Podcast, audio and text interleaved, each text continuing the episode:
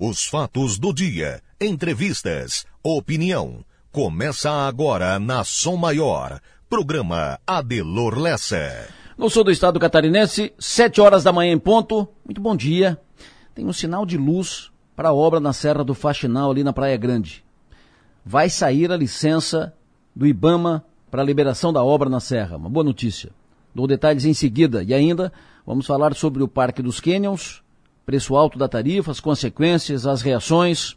Na política, MDB disse sim, agora formal e oficialmente. Martelo batido, MDB disse sim, se reuniu com o governador ontem à noite.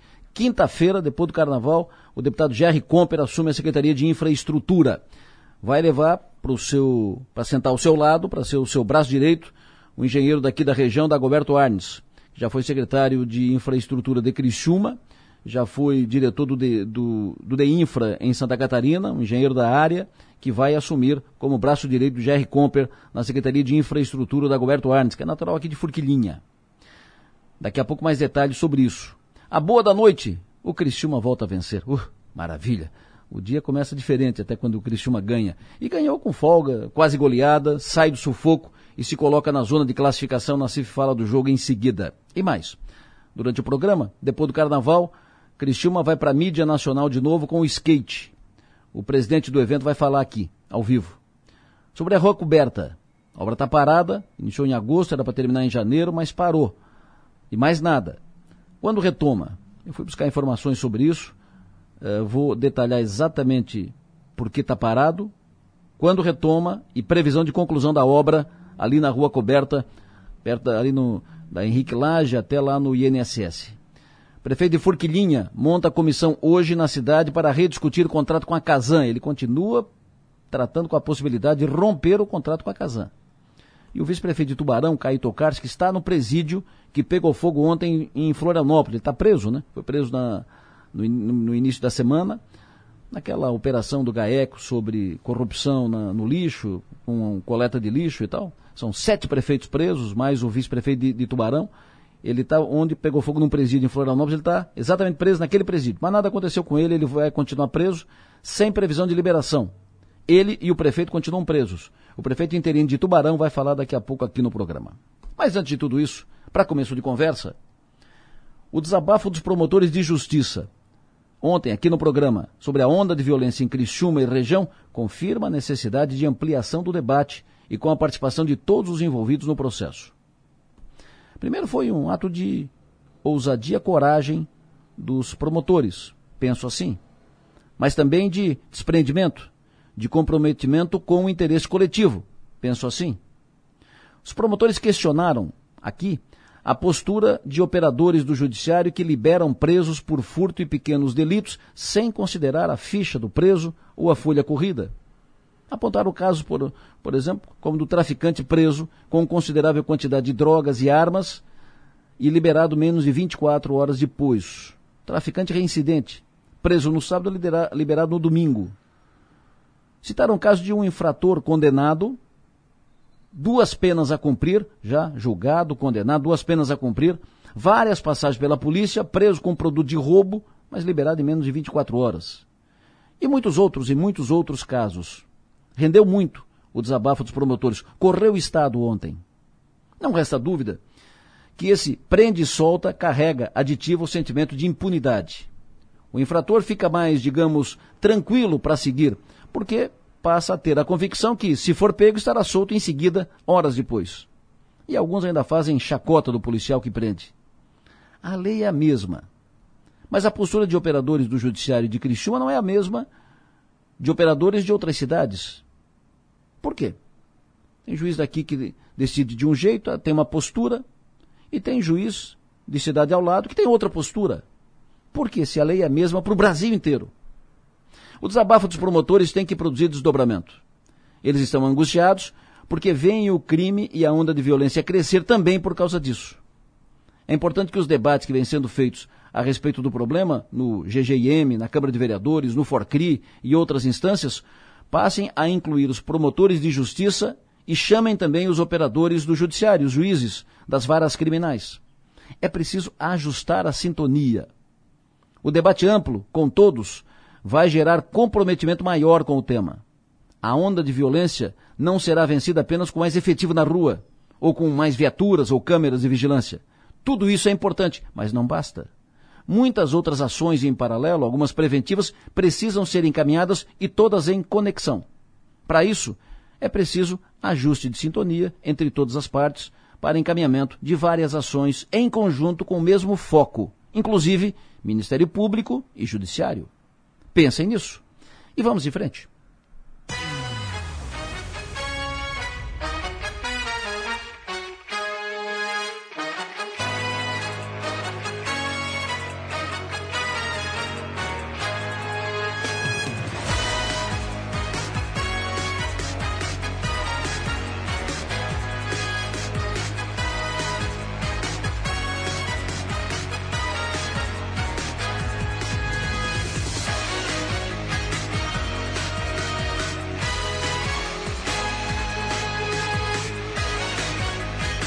Sete horas e cinco minutos, estou aqui com Manuela Silva, que faz a produção do programa, com Marno Medeiros, que faz a operação técnica, e vamos juntos até as nove e meia da manhã à disposição de todos vocês. Daqui a pouco estarão conosco aqui o Márcio Sônego, Enio Biso, Piara Bosque, Mag Topassoli, Jonas Cif, Lucas Rocco, Coronel Cabral e tantos outros, Stephanie Machado e tantos outros para trabalhar, trabalhar, esforçar e buscar informações e apurar. Estar todos, estaremos todos aqui à disposição até as nove e meia para atualizar as informações, tirar dúvidas. Conte conosco.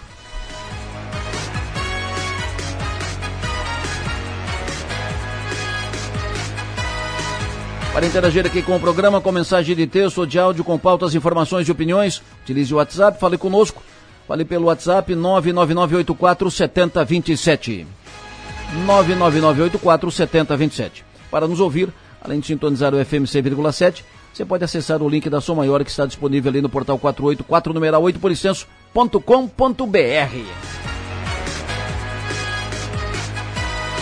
Hoje é quinta-feira, hoje é 16 de fevereiro, ano 2023. Quero cumprimentar pelo aniversário o Dr. Edson Siquela. Grande Siquela.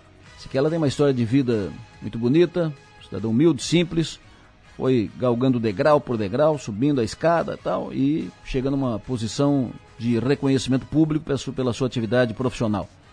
Além de ser um cidadão de bem, boa convivência, um poeta também. Abraço Edson Siquela, parabéns pelo seu aniversário, seja feliz.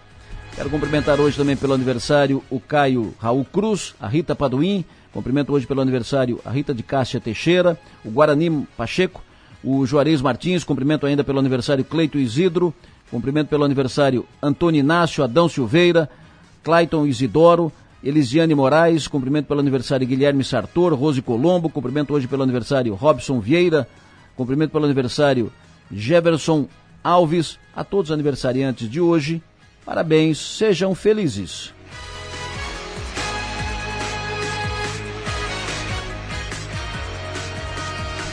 Som Maior Comunicação. A gente vibra com você. 78. Alô, Enio Bis, muito bom dia.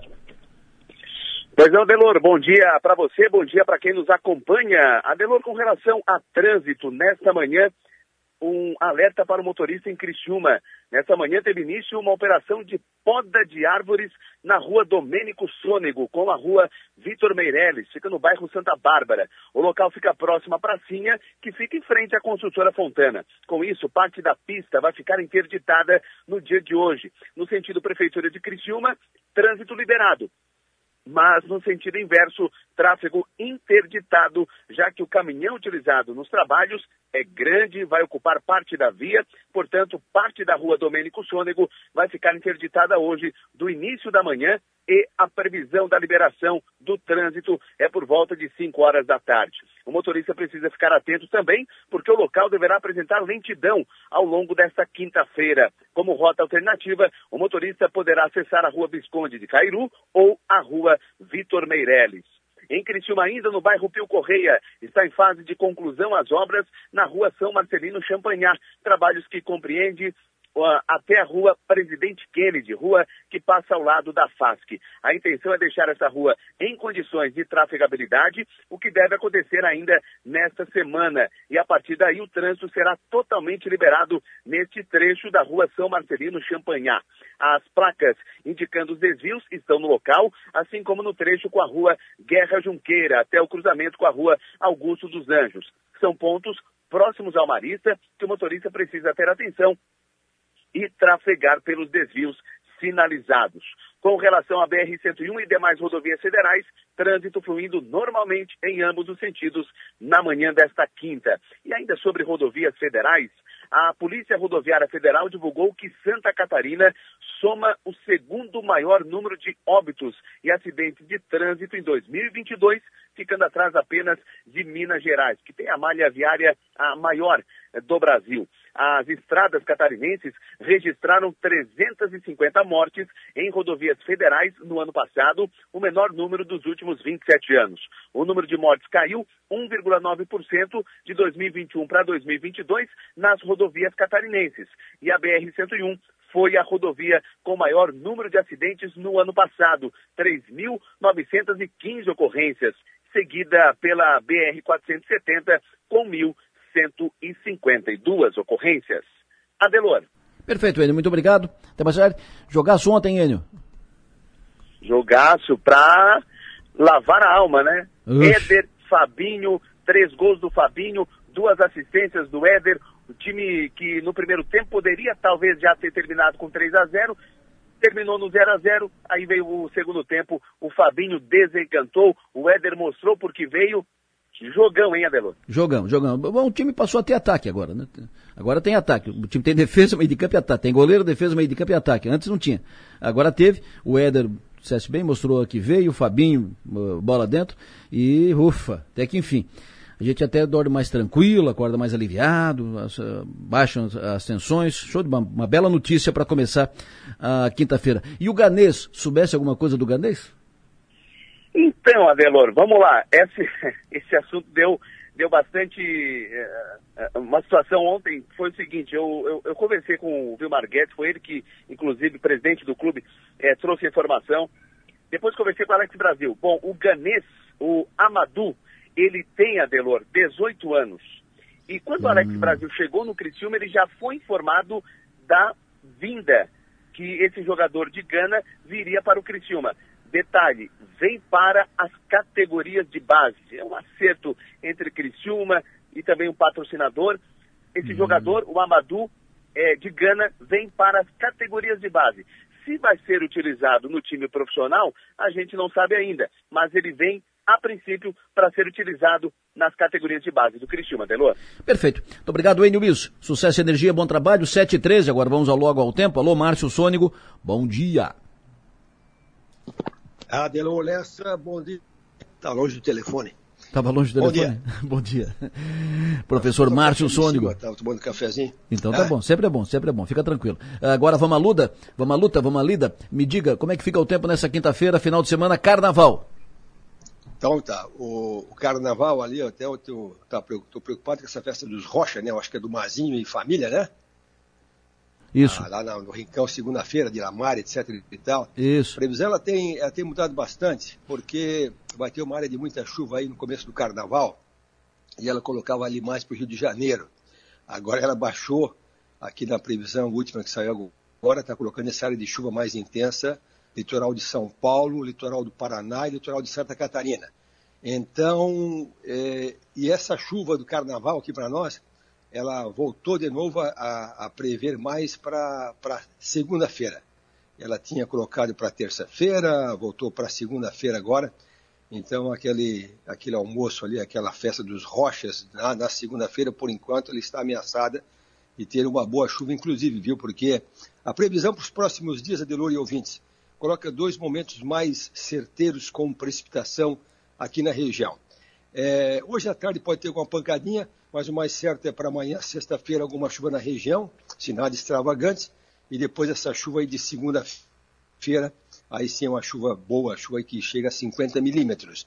E então são os dois momentos mais certos de chuva. Aí o carnaval tem o sábado com bom tempo, aliás, sexta-noite com bom tempo, tem o sábado com bom tempo, domingo com bom tempo também. Isso é, é praticamente normal para todo o litoral catarinense. O sábado e domingo bom, aí a segunda-feira tem uma boa chuva no litoral de Santa Catarina e a terça-feira volta a ter tempo bom. Então o carnaval tem esse intervalo. E essa previsão da chuva da segunda-feira, ela já vinha se confirmando desde semana passada, que o carnaval, para nós aqui, teria chuva na segunda-feira. Então vamos ver aqui a retrospectiva de ontem. Interessante que ontem choveu bem aqui no estado, nessa parte mais eh, norte do estado. Olhei aqui as estações de São Bento do Sul, lá no Planalto Norte choveu 80 milímetros, a estação de Rio Negrinho, também na região de Balneário Camboriú choveu bem também. E pegando, Adelor, a chuva total do mês de fevereiro, por enquanto, hoje é o dia 16, nós, aqui no sul do estado, a chuva está nos devendo, porque na região da praia choveu apenas 40 milímetros, Criciúma choveu 38, onde mais choveu foi ali para Uruçanga com 92, e em Santa Catarina, o litoral centro-norte choveu bem ali, a região da Grande Florianópolis choveu até 200 milímetros, um pouco mais, em direção ao Joinville também. Então a chuva aqui no litoral sul está devendo. Aí eu chamo a atenção de que nós estamos numa fase das, das lavouras em pleno desenvolvimento de maracujazeiro, por exemplo. O pessoal que tem irrigação tem que fazer a irrigação. O pessoal do arroz é bom, que daí ajuda a colheita. E de maneira geral, então, nós temos tido pouca chuva. Bom, e quanto à previsão, então, vamos agora detalhar a previsão. Hoje o tempo deve ser bom, a temperatura à tarde aumenta bem de novo, ontem chegou apenas 30 graus, hoje vai até os 32. Aí tem risco sim de alguma chuva com trovada tarde localizada. Amanhã é mais certo que chova, amanhã começa com 23 graus, vai no máximo a 31 graus de novo, ainda é abafado. Amanhã tem uma precipitação de até 15 milímetros, boa. Aí teremos o sábado e domingo, Adelor, com vento sul, tempo bom, sol, o mar cresce e a temperatura cai. É, sábado vai no máximo a 25, 26 graus a máxima e domingo também 25, 27 graus a máxima. Aí ressalto essa chuva da segunda-feira, que a previsão insiste em colocar de novo a chuva na segunda-feira, aí então estraga ou molha bem a região na segunda-feira de carnaval. Aí terça-feira de carnaval o tempo volta a ficar bom. Adelor Lessa. Perfeito, Márcio Sônico. Ouvinte pergunta: o tempo é em Floripa no carnaval, ou seja, a partir de amanhã até terça-feira.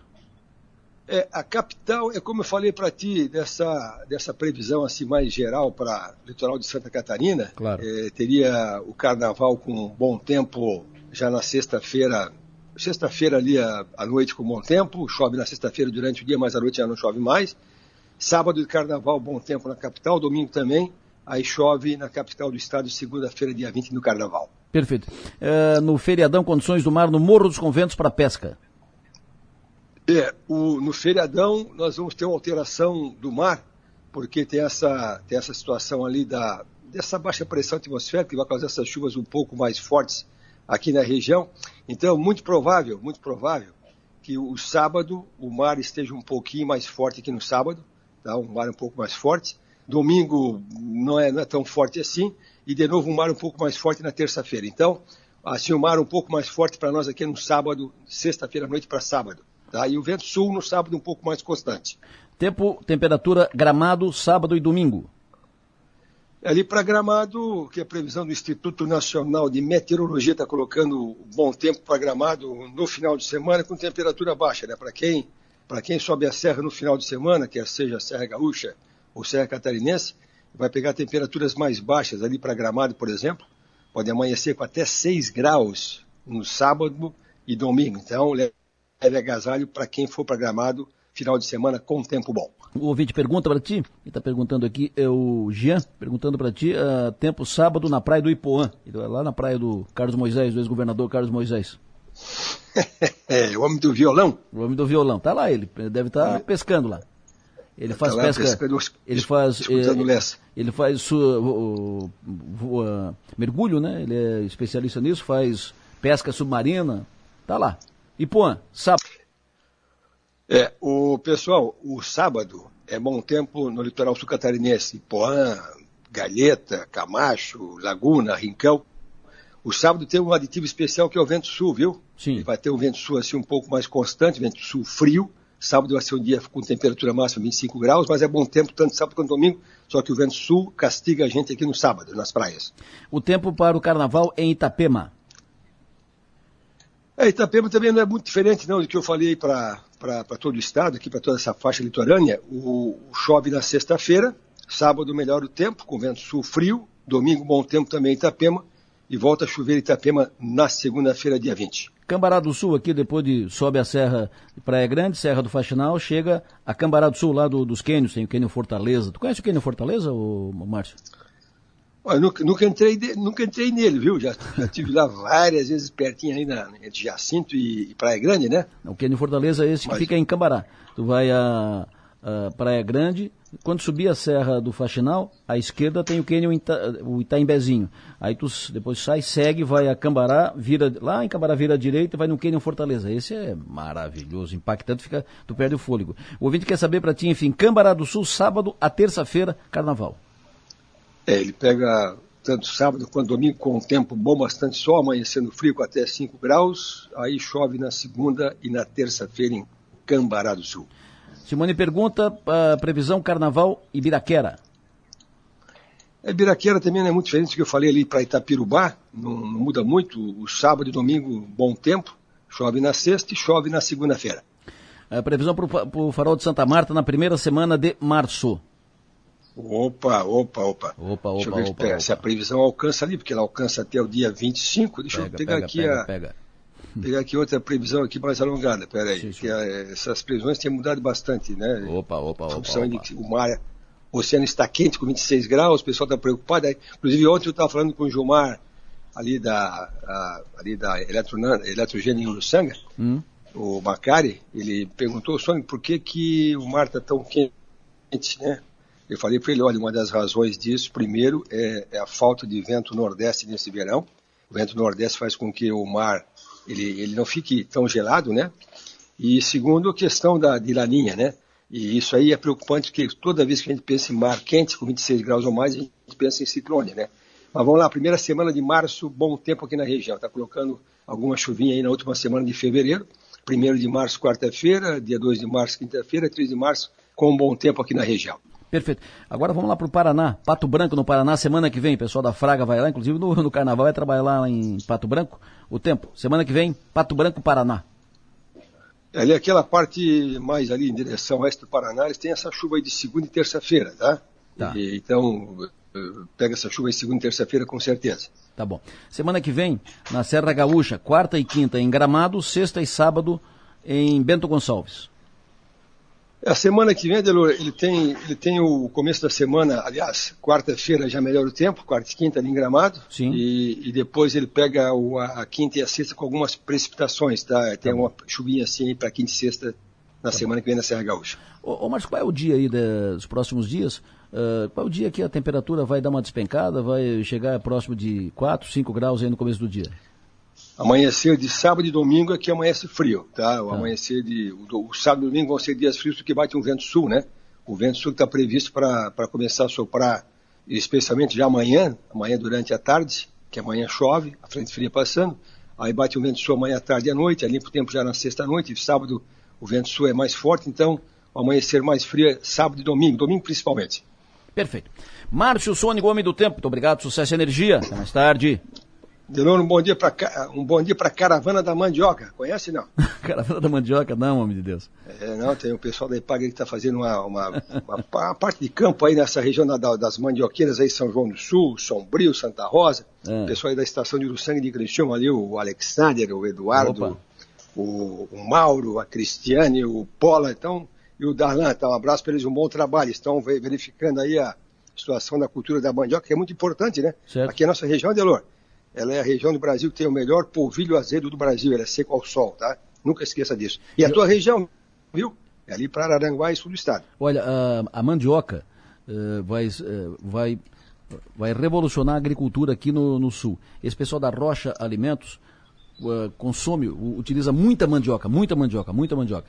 Então, uma, algo a ser tratado, isso é mudar de cultura, é trocar o fumo pela mandioca, que machuca menos a, a terra e dá um resultado imediato. É pega daqui, entrega ali na rocha e, e, de, e dinheiro seguro. E a rocha alimentos vai precisar de muita mandioca. Ela está avançando, expandindo a produção. E volta às tradições aqui da, da região, né, que sempre foi uma região muito forte na, na mandioca. Ex exato, exato. Eu, eu, eu quando ensinei geografia agrária na Unesp há 10 anos atrás, tinha uma tese de uma, de uma ex-aluna sobre a farinhada em Araranguá, farinhada no mês de junho e julho. Hum. família inteira reunida, né? Arranca a mandioca, raspa a mandioca, passa lá para fazer a farinha. Então era a farinhada que eles chamavam. Podia até reviver, reviver essa, essa festa, né? Que tem a povilhana ali em Santa Rosa do Sul, a povilhana, ali para agosto, setembro e podia reviver a farinhada em Araranguá, né? Uma festa dessa aí da farinhada. Ah, tu me puxou pela memória aqui, eu sou do tempo que eu era guri pequeno, gurizinho pequeno. Uh, o meu, tinha um tio lá na Lagoa da Serra, lá no, no, no Lagoão, uh, eu nasci ali no, no Caveirazinho, o Lagoão é do, é do lado, uh, o meu tio, Mané, o tio Manazeca, tinha um... ele trabalhava com farinha, né? Tinha um engenho de, de farinha. E a gente reunia em torno da, da do, do, do forno para acompanhar o, o, trabalho. É, bons tempos, bons tempos. Lá atrás, voltando lá atrás. Barbaridade. É interessante, eu falando em rocha, né? Rocha Alimentos e tal, que faz muita coisa com a, com a mandioca. Aqui em casa, minha esposa, por exemplo, a janta dela virou ser tapioca. Tapioca. Coisa que antigamente não se tinha, né? Hoje a tapioca, se vende muito tapioca, né? O ouvinte pergunta para ti qual é a melhor lua. Estamos falando de farinha aqui, agora te prepara, né? Qual é a melhor lua para plantar mandioca? É, o, tudo que nasce embaixo da terra é, é, a, lua, a, lua, a lua minguante, né? Então seria minguante. Aí, mas ela para deixar ela para agosto, agora é época de não plantar quase nada, né? Agora é para ficar quietinho, deixar a terra repousando ou colhendo agora. Tá bom, e o outro pergunta aqui o seguinte, eu nunca entendi até hoje, mandioca é o mesmo aipim? A mandioca é a mesma, é o nome científico, é mandioca esculenta, é o mesmo nome científico, a mesma espécie, mesmo gênero, hum. só que a mandioca brava tem mais ácido cianídrico, né, que, que ela pode matar a pessoa, pode matar o gado, inclusive, e o aipim é a mandioca mansa, então a mandioca de mesa, né? Certo. É a mesma mandioca, só que uma tem mais ácido cianídrico, a outra é menos. Então tem que saber qual é qual, né? É da família tipo irmã, mas não é a mesma, assim.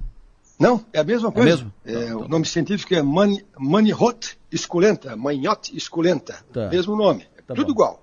Só que uma desenvolve mais. É igual, é, é igual a banana. Tem a banana a caturra e a banana branca. É mesmo nome científico, Musa SPP. Só que uma é caturra, outra é branca. Perfeito. Quem sabe, sabe, né? Márcio Sônia. Não, sabe, é, igual, é igual o Homo sapiens, tem um, o Sonic tem o Lessa, né? Diferente. tá bom, meu. Os dois são da mesma espécie, o Homo sapiens, mas é diferente, né? Então tá bom, meu. Um abraço, sucesso e energia, bom tá trabalho, bom. até mais tarde. Um bom dia, então. Previsão do tempo. Oferecimento. Instituto Imas. IH Serve. Romance que não acaba na venda. 726. Alô, Kazan. Tem vazamento aí, Kazan? Alô, Kazan. Bom dia, Delor. Vazamento de água aqui em cima no lote 6, na, bem no, no topo aqui da Ercir Luz. Vazamento d'água no lote 6, alô Casan. Como tem vazamento d'água? Como tem vazamento d'água? Barbaridade, impressionante como tem vazamento d'água.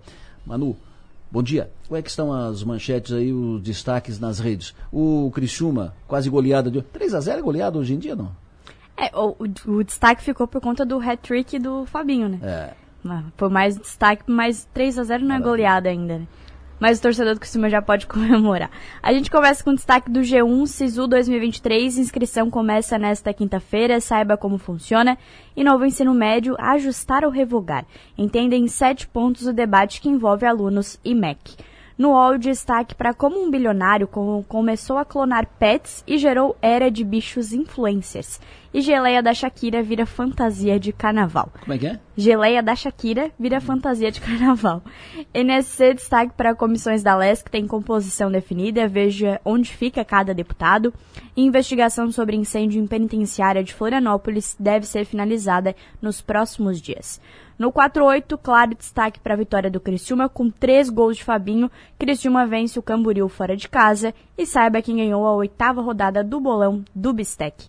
No Twitter, para fechar, o pessoal já começa a comentar o carnaval, é, contagem regressiva para o carnaval, é destaque agora no Twitter, Adelor. Perfeito, eu ouvi o seguinte, para a situação atual do Criciúma, 1 a 0 já é quase goleada, é verdade, a fase estava ruim. Eu digo estava porque acho que agora foi, né? Acho que agora, ah, que, que assim seja, né? Os principais jornais impressos do Brasil Manchetes de hoje. Folha de São Paulo, governo Lula abre mão de verba para que Lira a distribua. Manchete do jornal O Globo. Combustível e custo de serviços devem sustentar a inflação alta. E manchete da Folha de São, do Estadão, agora, eu já disse a Folha, disse o Globo, agora o Estadão, Jornal Estado de São Paulo. Em três anos, Garimpo retirou 13 toneladas de ouro ilegal, diz a Polícia Federal. Em três anos, Garimpo retirou 13 toneladas de ouro ilegalmente, diz a Polícia Federal, retirou lá da terra dos Yanomamis. De vez em quando me perguntam, por que, vocês lêem as manchetes do estado, do estado de São Paulo, do Globo e da Folha de São Paulo? Uma razão muito simples, não é escolha nossa. É é que são os três maiores jornais do Brasil. Tem maior circulação no Brasil. Se fosse outro, a gente faria, falaria de outro. Uh, a gente não escolhe as manchetes. São, o, são as manchetes dos maiores jornais do Brasil. Ponto. Por aqui, jornal impresso Gazeta, atacante Fabinho desencanta e marca três na vitória do Tigre. Tribuna de Notícias, Orleães lança projeto para fomentar turismo e sustentabilidade. Manchetes do dia. Oferecimento. Mega Escritório. Soluções para seu ambiente. Colégio Adventista. Muito além do ensino. E Casa do Cartucho. Assistência à locação de impressoras e suprimentos. Homem do Bigode, alô, seu João Nassif. Bom dia. Bom dia, bom dia, senhor Delor. Essa geleia aí me interessa, onde é que acha, hein? Sei lá, meu. Você tem que falar com a Manu, a Manu que sabe dessas Ô, coisas Manu, aí. avisa aí, por favor, né? seu João Nassif. É, é, é. Jogaço ontem, seu, seu João. Pois é, Delor, é o futebol, né? O futebol apresenta muitas vezes essa, essa, essa mudança de, de rumo, mudança de rota dentro de uma expectativa negativa que existia até então e uma goleada que, não bem uma goleada, mas uma vitória consistente, que tem muito a ver com o dedo do técnico Claudio Tencati. Ele fez uma mudança, mudou o sistema ofensivo, colocando dois jogadores que não têm, que não são referências, como por exemplo com o Lohan dentro do time, e colocou o Marcelo Hermes por dentro, fazendo um papel de armação. E pelo lado esquerdo, Criciúma teve toda a condição no primeiro tempo de inclusive já fazer o placar e definir o resultado pelas situações que foram criadas. O trabalho forte do Marcelo, do Felipe Mateus, o Helder, lateral esquerdo também apoiando, muitas vezes o Éder, atacante, caindo por ali, teve uma bola inclusive que ele chegou na cara do gol. Mas enfim, eu acho que o Criciúma sofreu no primeiro tempo pela dificuldade das finalizações, mas machucou bastante o time do Camboriú. E no segundo tempo desencantou, com o Fabinho sendo o elemento é, que teve né, a condição de fazer os três gols, porque foi o cara surpresa, um jogador que se mete muito, que se movimenta muito, tem velocidade, e os gols acabaram fazendo com que o Criciúma finalmente conseguisse uma vitória consistente, que deixa um alento aí para o restante do campeonato. Claro que ainda é, é cedo para se falar em uma, em uma, uma posição mais uh, melhor dentro da competição, tanto é que o Criciúma com a vitória de saltou ontem para o quinto lugar, mas pode ser temporário, porque o Havaí joga ainda, o Concórdia também joga, o próprio Joinville joga também, né? Então são times que podem ultrapassar o Criciúma na classificação. Mas o importante foi a vitória, o time finalmente conseguiu marcar, fez sete gols no campeonato até agora, até o jogo de ontem havia feito apenas quatro, e fez três nesse, nesse jogo contra o Camboriú. Agora, Deloré é o dedo do técnico, né? Muitas vezes o técnico fica crucificado pelos maus resultados, pela falta de vitórias, mas o Criciúma, nesses jogos em que ele não conseguiu vencer, ele criou bastante. Ele teve situações de fazer vitória na maioria, na maioria das partidas. Só que os caras não conseguiu converter em gol.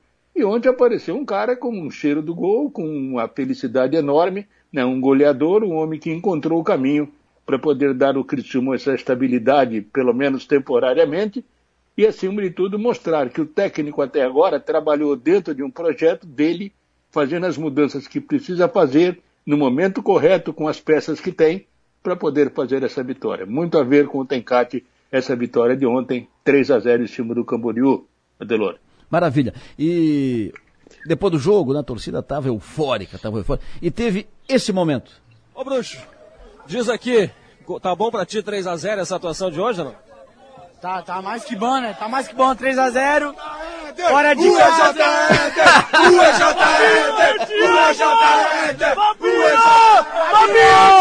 Eu te amo, porra! Sentiu só o Fabinho e o J. Éder foram homenageados aqui, hein, Rafa? que momento, hein, J. Éder? Que momento. Que mo... Eu não vi é. falar em Fabinho nem, nem Éder, é o J. Éder. J. Éder. É o seguinte, Adelor, ele tem uma identificação muito grande com a torcida do Criciúma, né? Trabalhou durante muitos anos ali pelas arquibancadas, fazendo todo um trabalho profissional da melhor qualidade, como ele sabe fazer, e mostrou que a torcida tem, tem o J. Éder ainda na conta de um parceiro efetivo, né? Por que isso momento. essa manifestação maravilhosa no final do jogo. que momento. Grande J. Éder, o bruxo. Deve estar nos acompanhando agora lá em Balneário Camboriú, onde ele está residindo. E é sempre bom tê-lo. É, mais um, um, um dos craques do Timaço. Timaço que foi... É, e, tra e, e, trabalhou em casa ontem, né? Trabalhou em casa, é verdade, trabalhou em casa. E foi uma bela jornada, o time estava animado ontem, estávamos bem representados, muito bom. Muito bom trabalhar com todo esse time do Timaço da Som Maior. Seu João, terceiro gol o que matou. E 3 a 0 para nós, na fase que estava, é, é, goleado. O terceiro foi assim, e de, é, descrito pelo Rafael Niero. Era com Bruno Oliveira, ele tira de qualquer maneira, tira de qualquer maneira, sobra para a equipe do Criciúma com o Fabinho, Fabinho autor de dois gols, boa bola para o Éder, a posição é legal, vai Éder, levou para dentro da grande área, pelo bico pode fazer o dele, bateu, defendeu, a sobra rolou para o meio, perna esquerda, bateu, gol!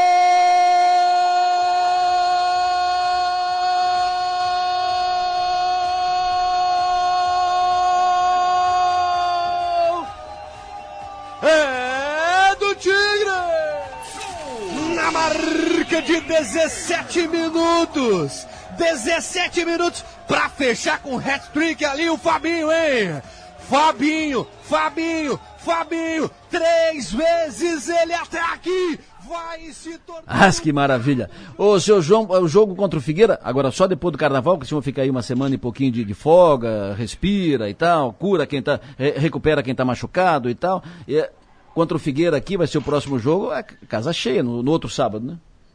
É, não tem dúvida. E os dois times dividem aí a posição, né? O Figueira é o quinto, é o quarto colocado, o Criciúma é o quinto, ambos com 11 pontos. E pelos critérios, por ter uma vitória a mais, o Figueirense está uma posição à frente do Criciúma. Agora, Delor, eu acho que essa vitória de ontem, ela acaba tirando um peso da cabeça e do, das costas dos jogadores e do próprio técnico, né? E também, por que não, da torcida porque depois de sofrer bastante com jogos horrorosos que o Criciúma fez até então, o, o, jogo de ontem, claro que tem um Camboriú, temos que levar em conta também a fragilidade do Camboriú, que ameaçou apenas uma vez no final do jogo, quando já estava 3 a 0 uma cabeçada que o Gustavo conseguiu fazer uma defesa difícil no canto.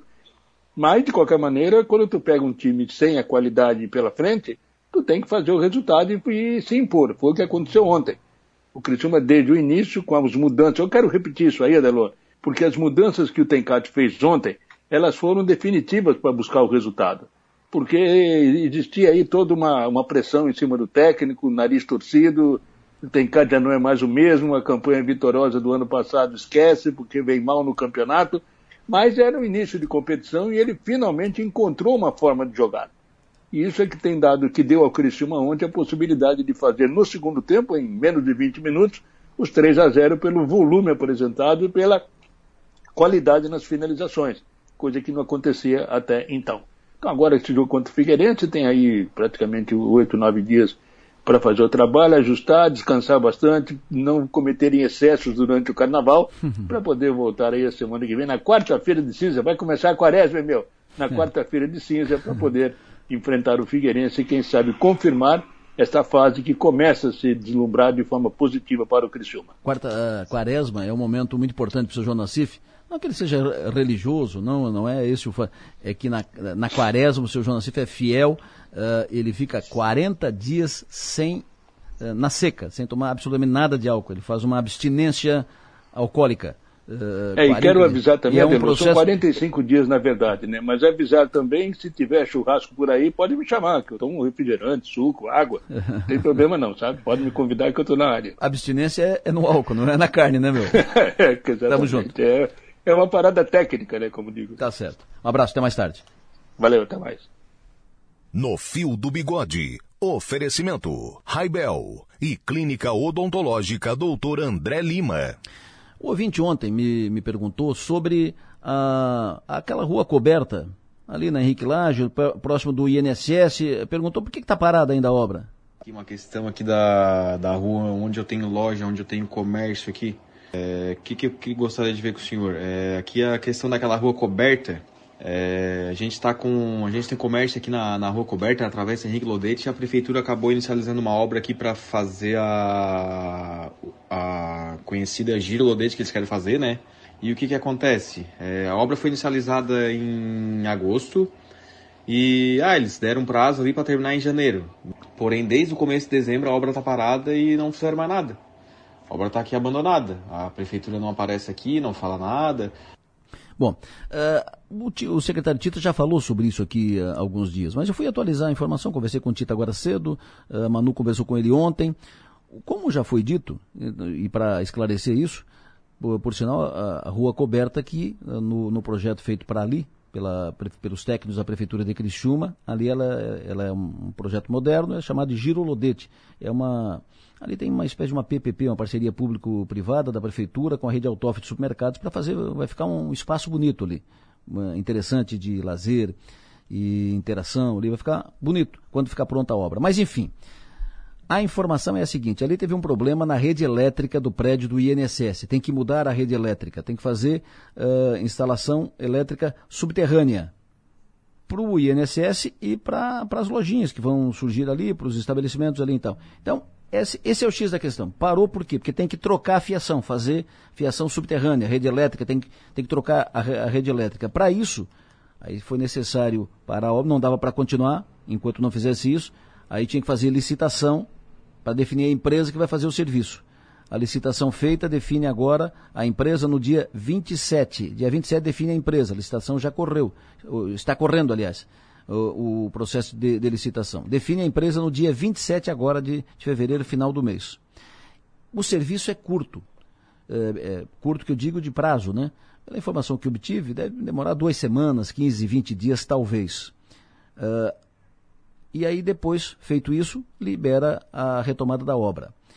A estrutura metálica que vai ser implantada ali, ela ali a obra está parada, mas a estrutura metálica eles continuam montando, terminando, para depois só trazer e colocar ali. Está sendo feita fora a estrutura metálica. Então, depois que terminar esse serviço, com a energia uh, montada, energia subterrânea instalada, aí retoma a obra e a previsão a obra certamente vai, vai retornar, vai, será retomada durante o mês de março, talvez na última, na última semana de março. Mas durante março a obra será retomada. E a previsão é que no final deste semestre, final de junho, início de julho, a obra esteja concluída e a, o chamado Giro Lodete, que é a rua coberta ali na frente do INSS, né, da, da Henrique Lage, ficará concluída, será inaugurada no final desse semestre. Atualizada a informação, intervalo, eu volto em seguida. O ouvinte chama atenção aqui, vazamento d'água forte na rua Ercílio Luz, aqui área central de Criciúma. Diz que agora chegou um carro da, da Casan no, local, enfim, tem vazamento, o vazamento da Casan na rua Ercílio Luz. Uh, já informamos outro vazamento ali no lote 6. Como tem vazamento da Casan ultimamente, né? E vazamento, e aí alterna vazamentos com falta d'água, uh, a gente não tinha, passou um período sem ter esse tipo de notícia, sem ter esse tipo de, de informação. E de repente, eu tiro por, por aqui, né? Eu sempre digo que o meu celular é o é o termômetro, né? porque ele está aberto e esse número que eu passo aqui para contato com os, com os ouvintes é o meu celular pessoal, que eu dou no ar, 999847027. Então, é, por aqui a gente sabe mais ou menos como é que estão as coisas na, na rua. Então, quando tem muito, muito vazamento, eu, eu sei aqui. Quando tem falta d'água, eu sei aqui. É, e eu estou observando, tem ultimamente muito, muitos vazamentos da Casan, diversos e muitos pontos da cidade com falta d'água. Não sei por quê. Por que será? Será que o sistema envelheceu? Será que está faltando investimento para mudar? Porque essas coisas têm fim, né? Tudo finito. Não sei se dura um ano ou cem anos, mas é finito. Será que está faltando investimento? Será que não está na hora de mudar o sistema, o encanamento, a rede? Será? Será? Ouvinte falando no programa? Bom dia.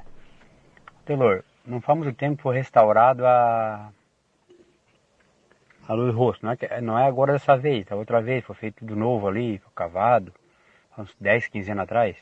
Foi feita a rede de, de água tudo nova. Bom, o que, que foi feito de errado? Que todo dia estoura um, estoura um, um cano na, na, na, rodovia.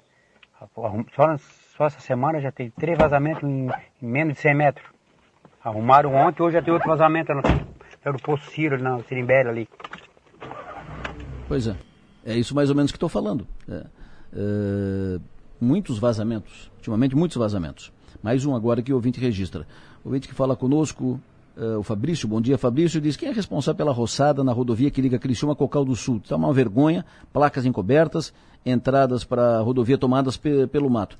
Quem, quem cuida é, como é, se trata de uma rodovia estadual, Quem cuida é o Estado, Secretaria de Infraestrutura, que está mudando de comando. Daqui a pouco vai, vai falar conosco o novo futuro secretário de Infraestrutura do Estado, o deputado Jerry Comper, eh, foi definido, sacramentado ontem, aceitou o convite do governador, a MDB entra no, no governo e o GR Comper assume depois do carnaval. Seu braço direito na secretaria já está definido, vai voltar para a secretaria, o engenheiro Dagoberto Arnes, que é aqui da região, ele é de Furquilinha, conhece bem a região, conhece bem o estado, foi chefe do DEINFRA.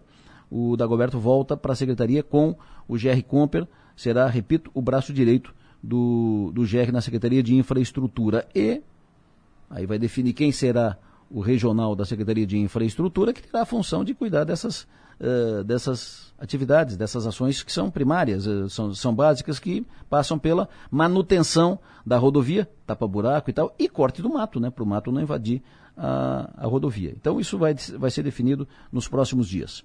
Dito isso, uh, a ouvinte aqui, me, me, a Helena, bom dia Helena, revivesse as memórias do meu marido. Ele foi forneiro do seu Mané Zeca por muito tempo o Inocêncio Florentino, bons tempos. Eu citei há pouco, né? Manezeca é meu tio. Está falando aqui de, de, mandioca e ele tinha uh, forno de, de mandioca lá na, no Lagoão. E quando eu era garotinho, e a gente ia para lá, ficava no entorno, era um, tinha uma Manezeca era uma festa. Uma festa. Um abraço então para o marido da, da Eliana, o Inácio Florentino. Provavelmente a gente se viu lá um dia, um dia, um dia, da, um dia daqueles. Bola para frente, 7h50. Tenho o prazer de trazer ao programa o presidente da Associação Brasileira de Carvão Mineral, Fernando Zancan, que eu vou rápido conversar com ele, que ele está com o pé no avião já para entrar no, no avião para o voo. Zancan, bom dia. Alô, Zancan? Bom dia. Acho que já entrou. Vamos restabelecer o contato com o Fernando Zancan. Ele fala conosco em seguida. Teve um encontro com o governador Jorginho Melo tratando da questão da transição energética. Alô, Zancan, bom dia. Bom dia, Lessa. Bom dia, ouvintes da São Maior. Tô ouvindo aí a voz de aeroporto. Tu tá dentro do avião ou tu tá na estação de embarque? Porto Alegre, depois Criciúma. Tu tá descendo, vai para Porto Alegre? Vou, vou. Tenho um em Porto Alegre hoje. Certo. E de noite até Criciúma. Estás no aeroporto de Brasília? Estou embarcando em Brasília para Porto Alegre. Fechou. Zacan, me fale da reunião que, antes de ir a Brasília, teve reunião com o governador Jorginho Melo para falar da, do processo de transição energética. Importante saber o quanto o governo tá, o governo atual, novo, que assumiu agora em janeiro, está em sintonia com isso e eh, o que, que está definido e encaminhado para seguir nesse processo da transição energética que envolve o Estado. Basicamente, nesse momento, é que nós estamos em Bom, está ruim o contato com o Zancan, o sinal ruim, aeroporto é, um, é uma encrenca e é, perdemos o. Vamos, eu vou remarcar essa conversa com o Zancan. Eu vou remarcar essa conversa com o Zancan para amanhã, quando ele já estiver aqui em Criciúma. Ele terá um compromisso hoje em Porto Alegre. Então, vou remarcar essa conversa com o Zancan aqui para Criciúma no, no programa de amanhã. Ou então eu vou uh, marcar com ele, tentar mais tarde, né, quando ele descer. É, mas, enfim, não foi possível. Mas é importante continuar tratando disso, porque isto tem a ver com a consolidação, confirmação do, da atividade é, industrial que tem uma cadeia enorme aqui na região sul de Santa Catarina. Quando se fala em atividade de, exploração de carvão, ligam à poluição. A, a, a, mineração de carvão, a atividade da mineração de, de carvão, é, mudou muito nos últimos anos, nas últimas décadas. Mudou muito para melhor, avançou. Mas há uma discussão mundial sobre carvão, sobre mineração de, de carvão, sobre o, os efeitos que pode produzir ao meio ambiente. Então, a palavra da hora, o discurso da hora, é transição energética, transição energética limpa. E isso terá que ser feito com responsabilidade, cuidado, mas terá que ser feito para garantir que a atividade não morra que se percam aí milhares e milhares de empregos e o processo fique comprometido. Então isso está sendo tratado, está sendo discutido, eh, tem eh, decisões do governo federal que estão sendo tratadas, tem eh, movimentos no, no governo federal que estão sendo feitos e também no governo do estado é preciso fazer isso e o Sindicato do Carvão aqui do sul de Santa Catarina está na sintonia disso, a Associação Brasileira do Carvão Mineral está na sintonia disso. Então, é preciso que essas coisas sejam encaminhadas. O governo passado uh, tomou as providências que eram necessárias. A Assembleia Legislativa também tomou as providências que eram necessárias, o projeto foi, foi aprovado e agora é preciso dar sequência. Então, essa, conversa, essa reunião que o Zancan teve com o governador Jorginho Melo, ela foi importante no, no sentido de eh, saber como está a sintonia do novo governo com essa questão do carvão e do projeto, do processo da transição energética. Falando em governo Jorginho Melo, Max Topassoli ontem, para surpresa sua e de vários, né? Bom dia. Bom dia, Delor. Quintou, né? Quintou. O com a. O MDB também quintou. O MDB ontem bateu o martelo né, e disse: Ô Jorginho, estamos juntos, Jorginho. É isso que tem, Jorginho. A gente pega, Jorginho, tá tudo certo e vamos junto, vamos fazer o governo.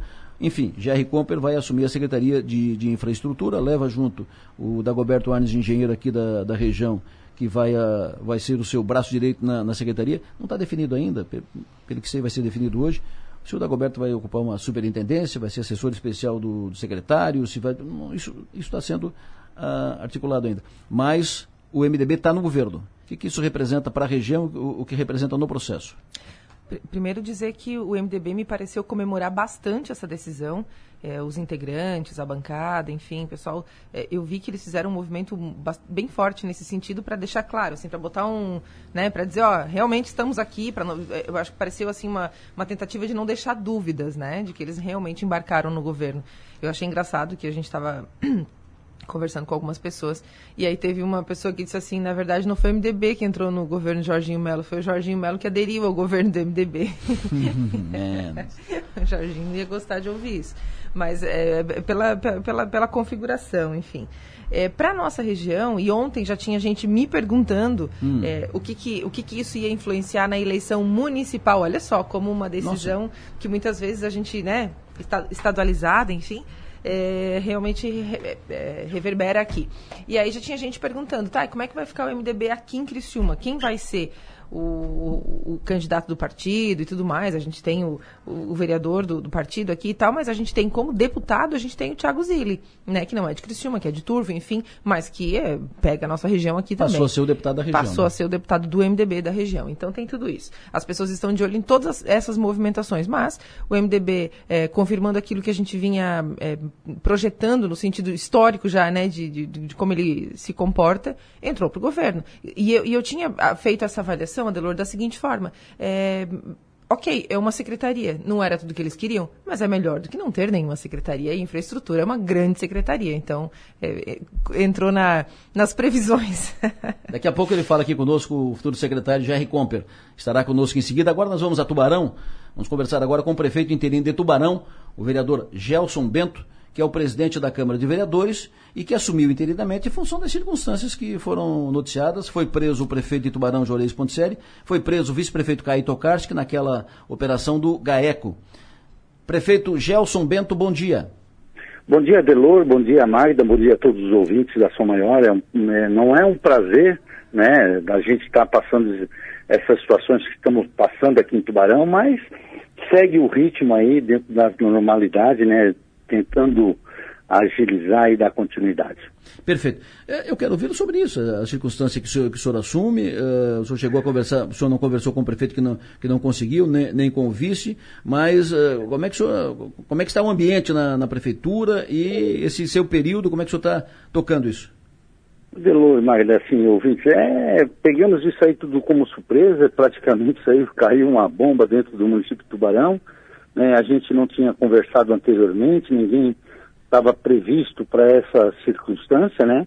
E com muita tristeza a gente também assume para dar continuidade, mas que está sendo investigado, né? essa situação que está em segredo de justiça, mas os advogados também estão bastante confiantes aí na defesa deles também. Mas enfim, foi assim uma situação bem torturosa para nós todos aqui em Tubarão, para a Câmara de Vereadores, para a população.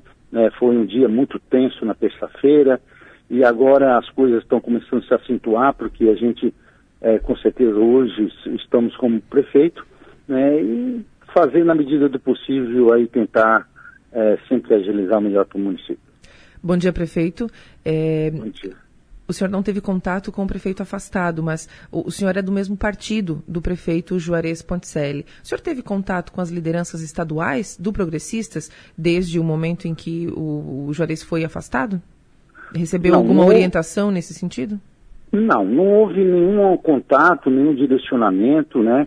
É, como eu falei, foi pegos todos nós de surpresa e nós estamos fazendo dessa forma também, como a gente é o, é o representante legal, o presidente da Câmara, assumindo essa questão.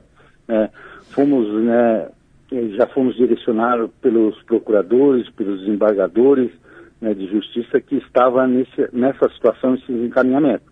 E, e dessa forma, é, a gente também é situação também do governo, a gente vinha também com as obras, a população tudo satisfeita, estamos satisfeitos também como representante, como vereador, nossa cidade aí, esse desenvolvimento a todo vapor, mais de 40 anos passado se tinha uma ponte, É, nesse mandato do Juarez, agora concluindo três pontes, né, praticamente, a ligação Tubarão-Catuari, a ponte do Farol e agora da Guarda, né, entre outras obras já históricas que precisavam sair do papel e hoje já em fase de concretização. Então, nós estamos satisfeitos com a administração, nosso papel agora é, é dar continuidade.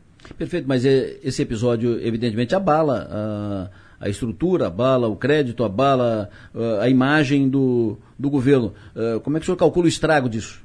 Não, eu, não calculo assim nenhuma porque está sendo investigado, né, Adelor, né, até que se prove ao contrário, enfim, né, então vai ter o seu julgamento, vai ter que ter a clareza nesse sentido, se há punição ou se não vai haver punição, a gente já observou vários casos aqui em Santa Catarina e no Brasil no todo, teve aquele, o, o cancelier, que era diretor também da universidade, né, no fim foi em primeiro momento, depois ele tanto abalado que ficou, né, se jogou-se lá no, no, no shopping em Florianópolis, perdendo a vida. Nós tivemos aqui gente de cooperativas que foram eh, afastados, enfim, foi feito barulho, mas no fim também eh, inocentado, como Júlio Garcia também, né, hoje inocentado, enfim, cada um tem o seu direito de fazer a defesa, né, e dar seguimento naquilo que a lei determina. Nessa, nessa sua interinidade, eh, a gente nunca sabe o, o- tempo que vai durar, né? Ela pode durar um- uma semana, um mês, enfim, vários Exatamente. meses. Eh, como, é que o senhor, como é que o senhor pretende conduzir o trabalho na prefeitura tendo essa, esse ponto de interrogação eh, né, junto, no dia a dia, sem saber o que, que vai acontecer? Você vai trocar equipe, vai fazer alguma mudança? Como é que o senhor pretende levar? Qual vai ser o perfil da sua gestão? Não, o município não pode parar. Isso aí já é uma responsabilidade nós que já tínhamos como vereador. A, a estrutura todinha da prefeitura a gente não vai alterar em nada.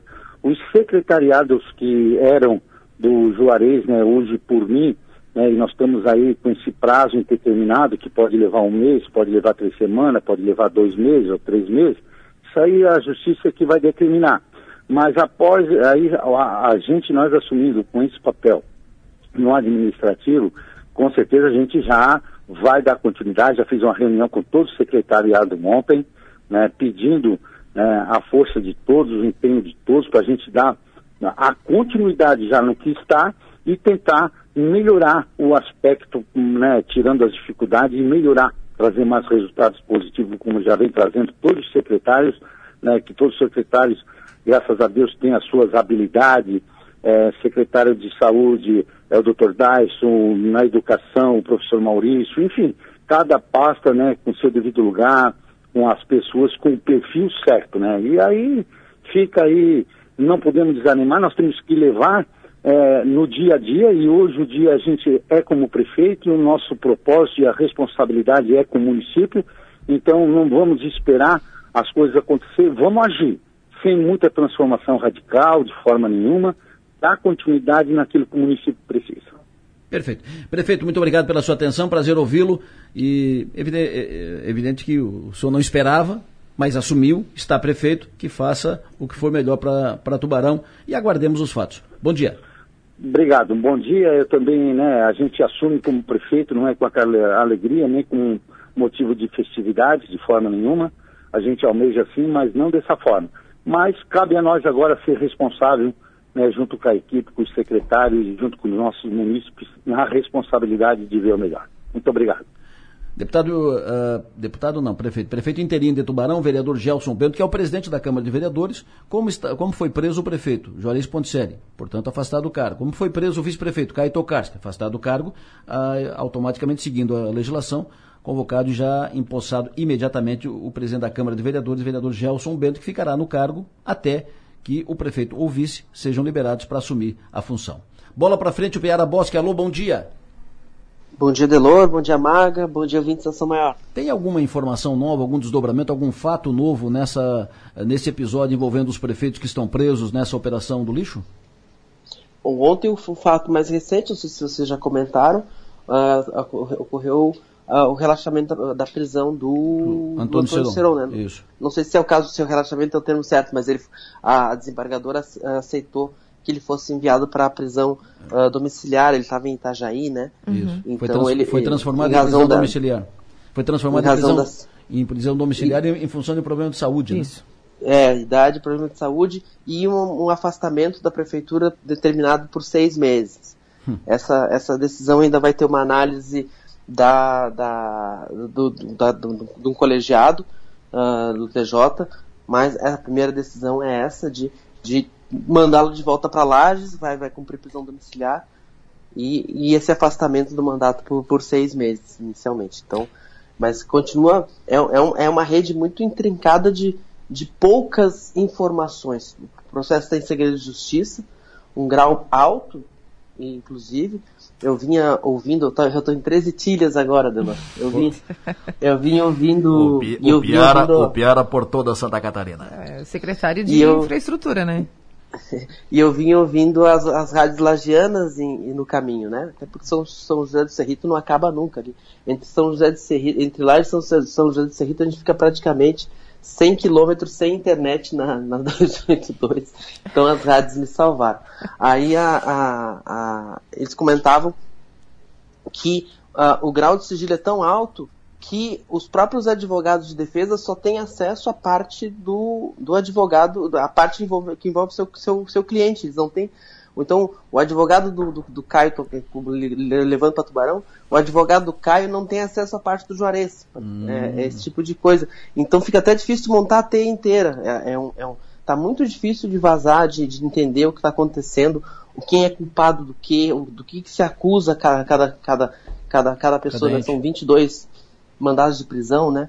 Uh, então, uh, é, uma, é uma operação que está movimentando demais a política de Santa Catarina, alcançou Juarez Ponticelli e Antônio Serão, que são duas expressões da política, né? Dois homens tradicionais com longas trajetórias e a gente tem muito pouca informação. Eu acho assim, é, é, é o que começa a, inclusive, a preocupar, porque uh, a gente, uh, até para o direito de defesa, para a presunção de inocência, a condenação política ela vem muito antes do que a condenação judicial. Uh, e absolvição às vezes nunca vem. Então é, é, é, algo que a gente tem que ficar atento também.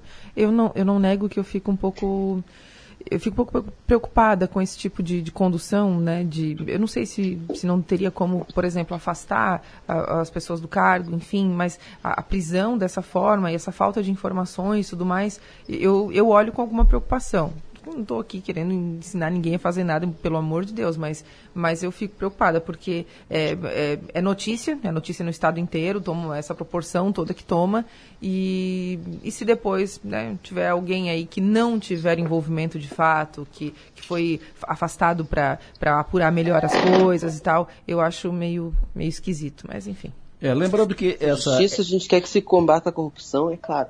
A gente não quer é outro Cancelier. Exatamente. É, uh, esse episódio do GAECO, essa operação do, do GAECO, uh, busca apurar, uh, está apurando, levantando denúncias e, e, possibilidades de corrupção na operação, na, no, no, sistema, no serviço de coleta de lixo. Tem uma grande empresa e que tem contratos com várias prefeituras e em torno, de, por, baixo desse contrato, teria pagamento de propina, plus, uh, chamam de um mensalão ou mensalinho e tal, de 50 mil para esse prefeito e tal.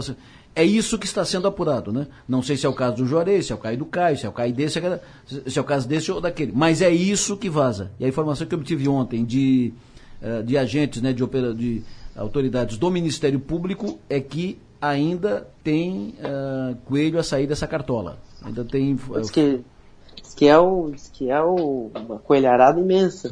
É uma família grande. É uma família grande, assim, é uns coelhos em reprodução. Mas é.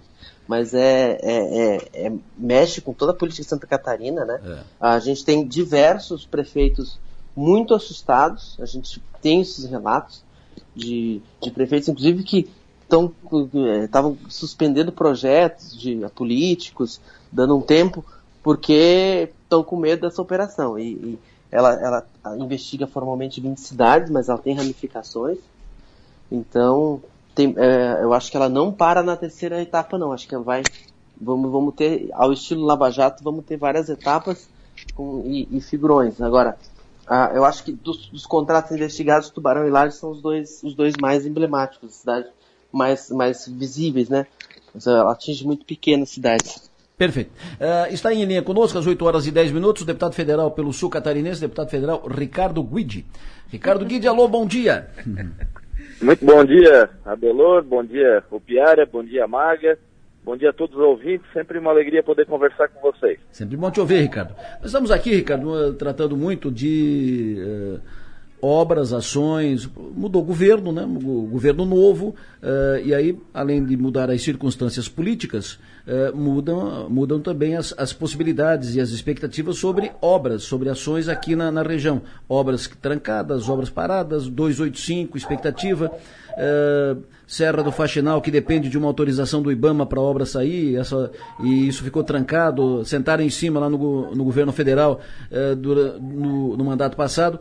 Tu tens contato, Ricardo? Perguntei ontem para o Daniel, para o deputado Daniel, sobre isso e pergunto para ti. Tu tens contato, tens conhecimento do encaminhamento no, no IBAMA para autorização da supressão vegetal, que é a autorização do corte de mato ali na Serra do Faxinal, para encaminhar a obra de pavimentação? A licitação foi feita, a, a, a empresa que vai fazer a obra está lá, com o canteiro montado, faz seis meses e falta essa tal da autorização. Tens conhecimento, chegou a tratar desse assunto no IBAMA, Ricardo? Bom, o conhecimento que eu tenho é que a construtora está executando a obra nas partes que não precisam de licença ambiental e que teria um prazo de 40 dias para conseguir essa licença. Essa licença foi solicitada, né?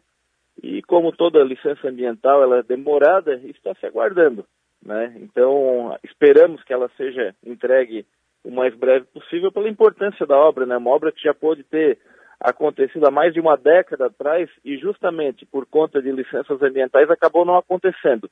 De lá para cá, o custo da obra aumentou muito, né? Então a gente espera que dessa vez a gente consiga essa licença que possa que, a, que, a, que possa iniciar a obra nesses trechos onde precisam, para que a gente tenha uma obra importante, tanto para o desenvolvimento turístico, mas como também para conforto para quem vive ali no seu entorno, que isso possa acontecer e gerar desenvolvimento para toda aquela região.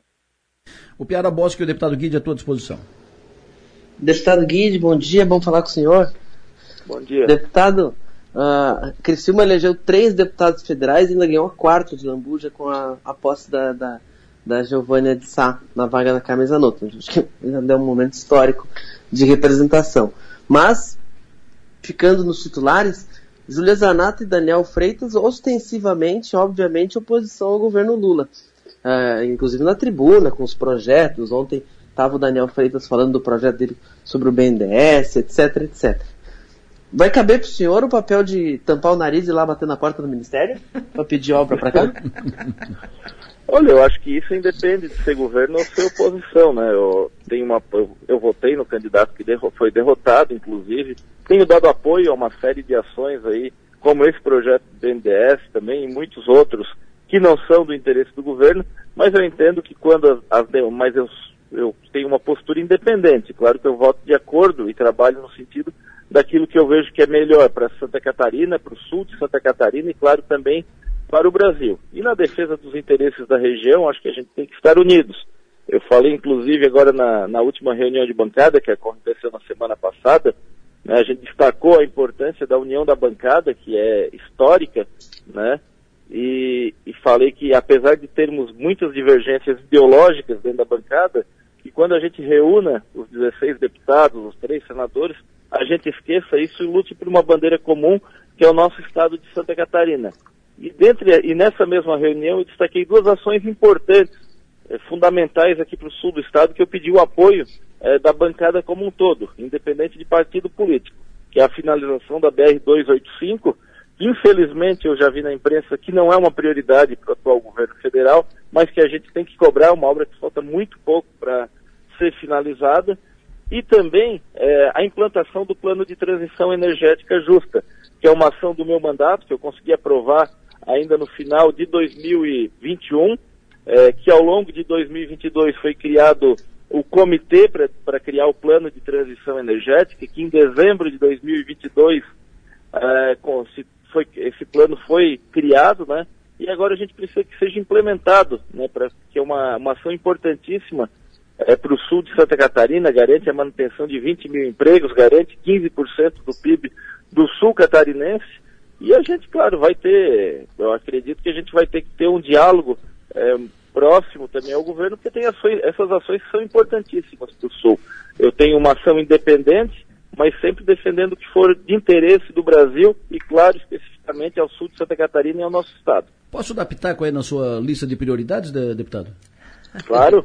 O senhor falou na 285, show de bola, isso é necessário, fundamental, é, juntar e botar o fórum parlamentar em cima disso, para essa obra não parar de novo, essa obra terminar no, no final do semestre, show de bola, isso mesmo. Uh, a transição energética importantíssimo, show de bola. Mas inclua na sua lista o, tirar da gaveta o projeto de implantação do túnel do Morro dos Cavalos. Uh, necessário, fundamental para o desenvolvimento da, da região. Uh, nós trancamos aqui no, no final do ano com o desabamento no Morro dos Cavalos e parou tudo, porque a, a pista estreita, apertada, além dos, dos, do congestionamento. É necessário, o projeto original prevê, é fundamental fazer o Morro dos Cavalos. Tira, tirar da gaveta o, o, o projeto. O que, que o senhor acha disso? Concordo contigo, Adelor. Quando foi feita aquela, uh, aquela pista a mais, né, nos dois sentidos, é, muitos falaram que aquilo resolveria o problema com um custo muito menor, mas isso não é verdade, né? Sempre que quebra um caminhão, e isso é muito frequente, ou acontece um acidente, ou, ou, ou, ou, ou a, a, fugiu a palavra agora. Desmoronamento, quando, desabamento. Desmoronamento ali das beiradas, né? Sim. Isso vira um problema constante, com quilômetros e quilômetros de fila, eh, trazendo problemas não só para a economia, mas pra, também para quem circula ali, que perde horas, pode perder compromissos, né? Então, sem dúvida nenhuma, acho que é uma ação importante. Acho interessante que a gente volte ao assunto. Vou levantar isso também junto à bancada e vou conversar também com o ministro de Infraestrutura da importância. Eu acho que é muito bem lembrado essa ação que por muitos e muitos anos foi esquecida. E não se falou mais. Eu lembro na época que muita gente entendeu que aquilo ali bastava, né? Mas com certeza o túnel sim é, é, é fundamental. Obrigado. Deputado Ricardo Guide, bom dia. é, bom dia, Maga. O Piara perguntou se o senhor, como é que o senhor vai fazer oposição, enfim, como é que vai ser o seu mandato, e eu quero te perguntar o seguinte, o senhor vai equilibrar uh, o seu trabalho na Câmara com a, a, o desenho da sua pré-candidatura a prefeito de Criciúma? Olha, eu não estou trabalhando essa pré-candidatura. Eu acho que a gente está recém-iniciando um mandato de deputado federal e o, foco é apresentar um grande trabalho. Acredito que, como no mandato passado, né, onde a gente chegou no final do mandato, olhou para trás e viu que o mandato valeu a pena. E o meu foco agora é esse segundo mandato de deputado federal, é, poder chegar ao final dele, olhar para trás e ver que a gente conseguiu aí muito resultado entregue para Santa Catarina, muito resultado entregue para o Brasil. Meu foco hoje, sem dúvida nenhuma, é trabalhar é, mais esse mandato para que a gente possa fazer boas ações que justifiquem a confiança e o voto do povo catarinense. Mas o senhor está descartando a candidatura a prefeito ou o senhor está uh, cozinhando? Uh, qual é a sua postura em relação a isso? O senhor deve ser mu muito perguntado a respeito. Uhum. Não, assim, sempre, eu nunca escondi de ninguém que tenho a vontade, né, o sonho de chegar a ser prefeito de Criciúma. Tenho me preparado para isso, acredito que tanto a eleição de deputado estadual, como as duas eleições como deputado federal, os mandatos, aliás, né, é uma fase bastante importante nessa preparação, criar relacionamentos, né, conhecer melhor onde se pode é, buscar os recursos, né, mas uma eleição majoritária também não nasce somente da cabeça de uma pessoa. Eu acho que ela tem que nascer da, da vontade é, da, do povo criciumense. A gente tem recebido muitos estímulos, sim, isso tem sido muito crescente, principalmente aí a, depois da última eleição do deputado federal, do final do ano passado para início desse ano, é, diariamente eu recebo inúmeros é, estímulos né, para ser candidato e, claro que isso nos deixa muito felizes, porque vê que a gente vem fazendo é, o, traba o trabalho da maneira correta. Mas eu continuo me preparando para que quando chegue o meu momento, que eu possa fazer é, um grande mandato. A exemplo do que eu cresci, né? Cresci acompanhando o mandato do meu pai, o ex-prefeito Altair Guide, um mandato que está marcado na memória das pessoas, também é, é diário, né?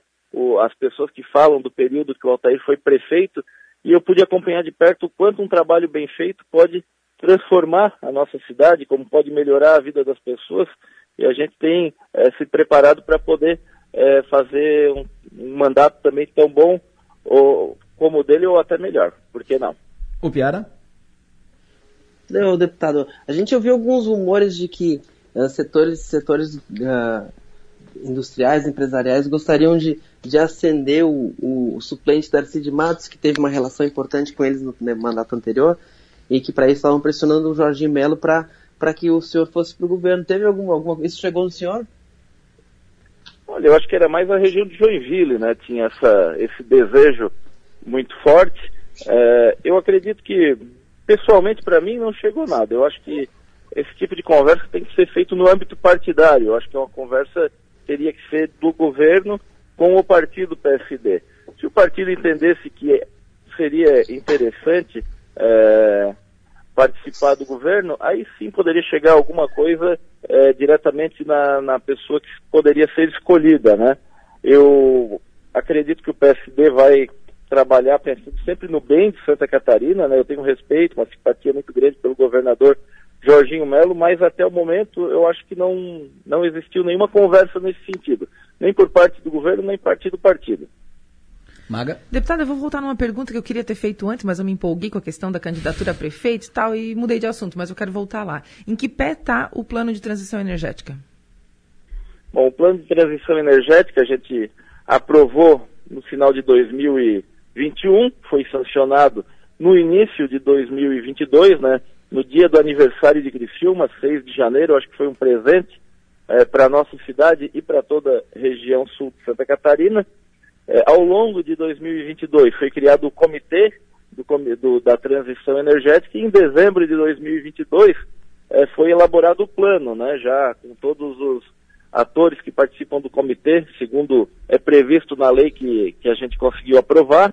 São vários ministérios, são representantes do carvão, né, são sério, é, o governo do estado de Santa Catarina, e agora a gente tem que implementar, né? Tem até 2040 para ser implementado é, este plano e a gente vai estar acompanhando de perto lá em Brasília, junto ao Ministério de Minas e Energia.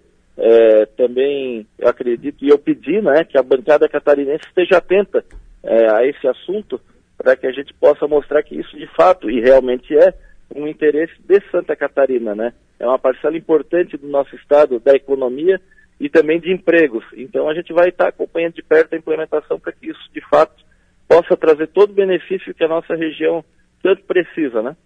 Perfeito. O senhor, o senhor acha que vai ter clima, vai ter ambiente, eh, vai ter espaço eh, nesse mandato agora para voltar àquela discussão do seu projeto do Refis? Olha, eu acho que é necessário. É, o governo até no início do mandato é, fez um, um, um, parcelamento, né? Um, eles chamam, é, mas principalmente para as questões que estão ajuizadas, né? Muitas questões aí que teriam difícil solução é, eu acho que é o, o, nome do programa, se não me engano, é Litígio Zero, é. onde já atende muito, muitos setores, né? Mas a, mas a informação, mas a, uma... a, a, informação que eu tive de contadores e, e, e, gestores é que foi anunciado, mas não foi ainda regulamentado, ou seja, por enquanto está na conversa. A informação que eu tinha começaria dia 1 de fevereiro. Pois é, mas não começou. Foi anunciado já no início é. de janeiro, né?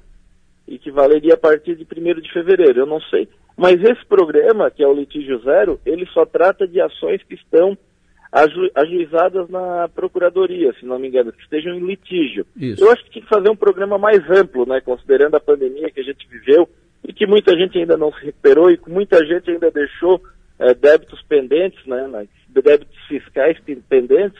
Eu acho que seria uma boa ação, uma boa ação que traria arrecadação, né, e também regularizaria a situação de milhões de pessoas, milhares de empresas, né, é, vejo com bons olhos. Por exemplo, as prefeituras municipais normalmente fazem quase que anualmente refis aí para que as pessoas possam quitar os seus impostos. Isso. E acredito que seria de bom tom, até já pensei em voltar a levantar esse assunto, né, para que a gente possa é, ter de fato agora, uma vez que o outro projeto não pôde caminhar da maneira que a gente queria, porque o Ministério da Economia naquele momento era contrário, agora com uma nova equipe, né, eu, eu espero que tenha, pelo menos nesse sentido, um olhar diferenciado. Perfeito. Deputado Federal Ricardo Guide, sempre bom ouvi-lo, obrigado pela sua atenção, o senhor tem um bom dia, bom trabalho.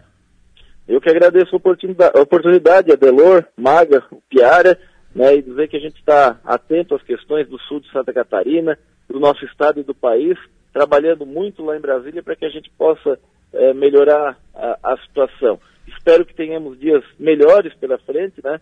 apesar que a gente tem tido anúncios é, é, que nos desanimam em vários sentidos, mas claro que a gente torce para que a gente possa é, ter dias melhores pela frente.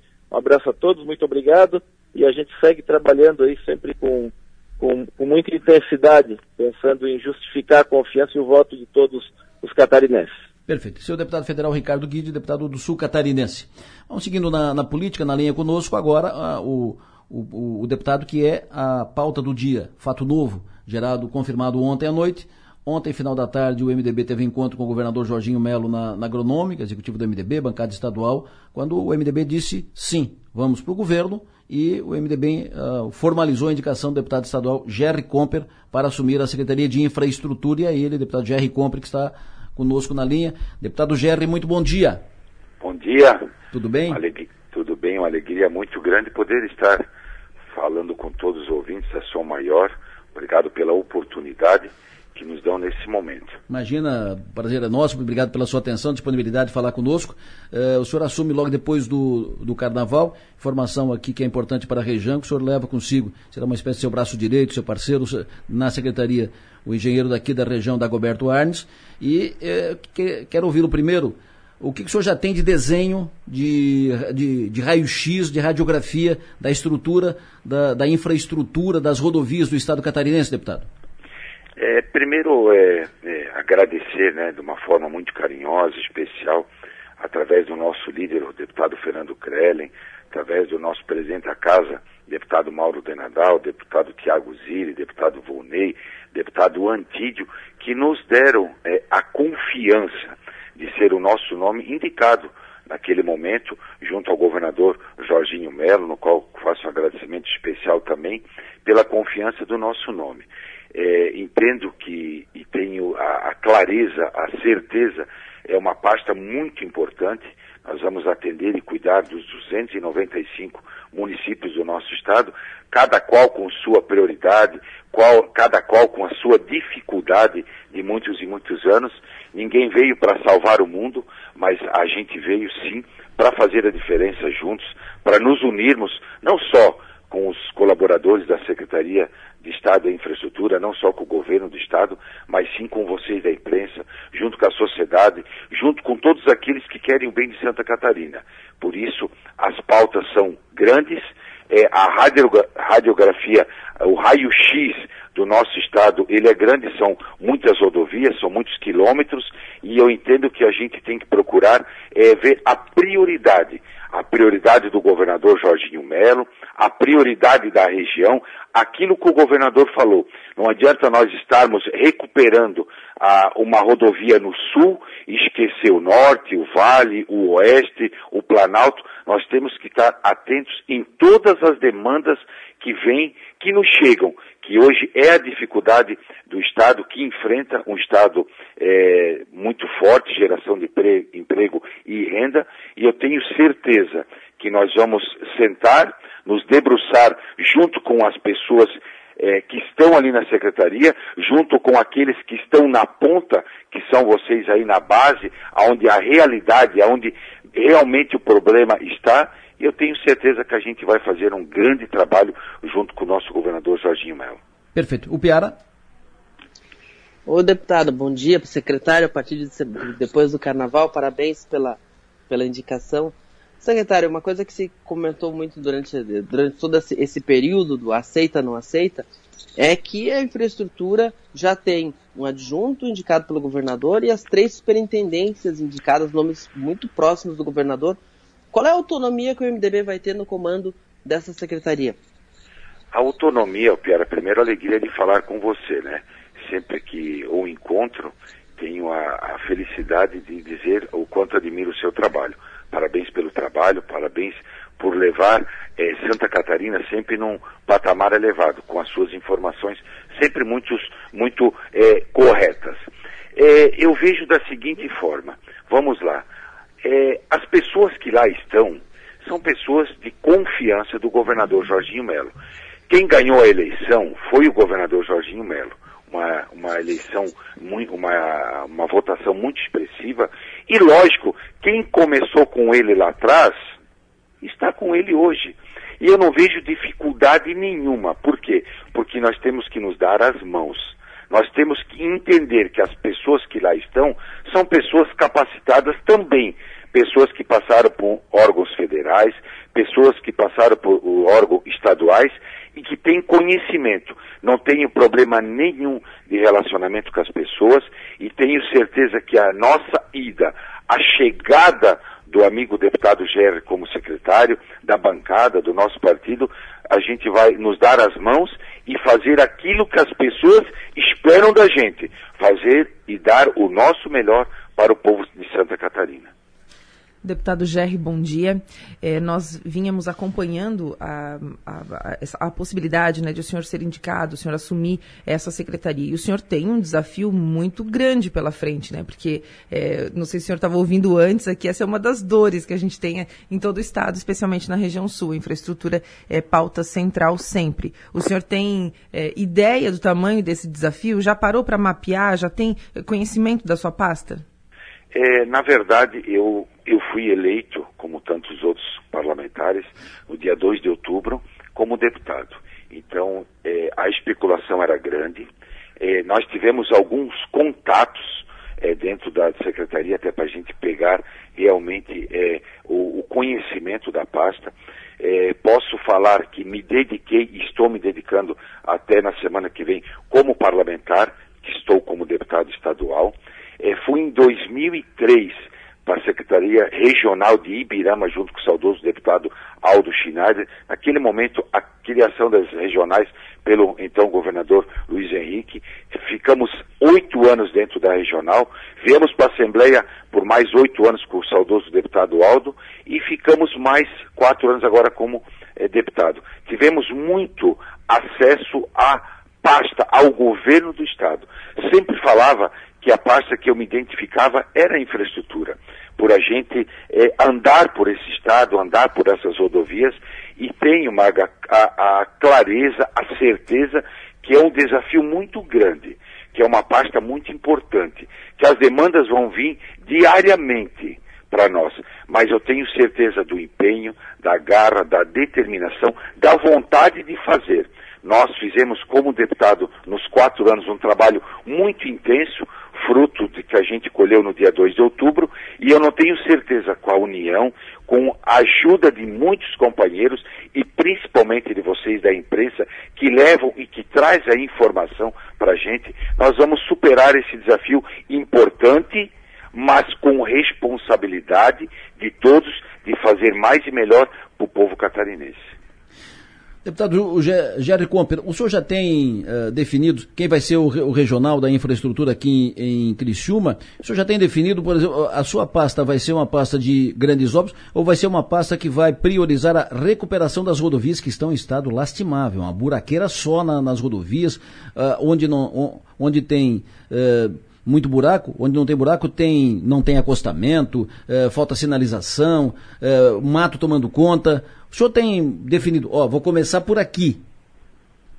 É, eu, te, eu entendo que e tenho que ter a clareza de que agora eu sou um colaborador do Estado de Santa Catarina. Existe o nosso comandante, que é o governador Jorginho Melo, aonde nós vamos sentar na próxima semana com ele e ver a prioridade do governador, a prioridade do governo.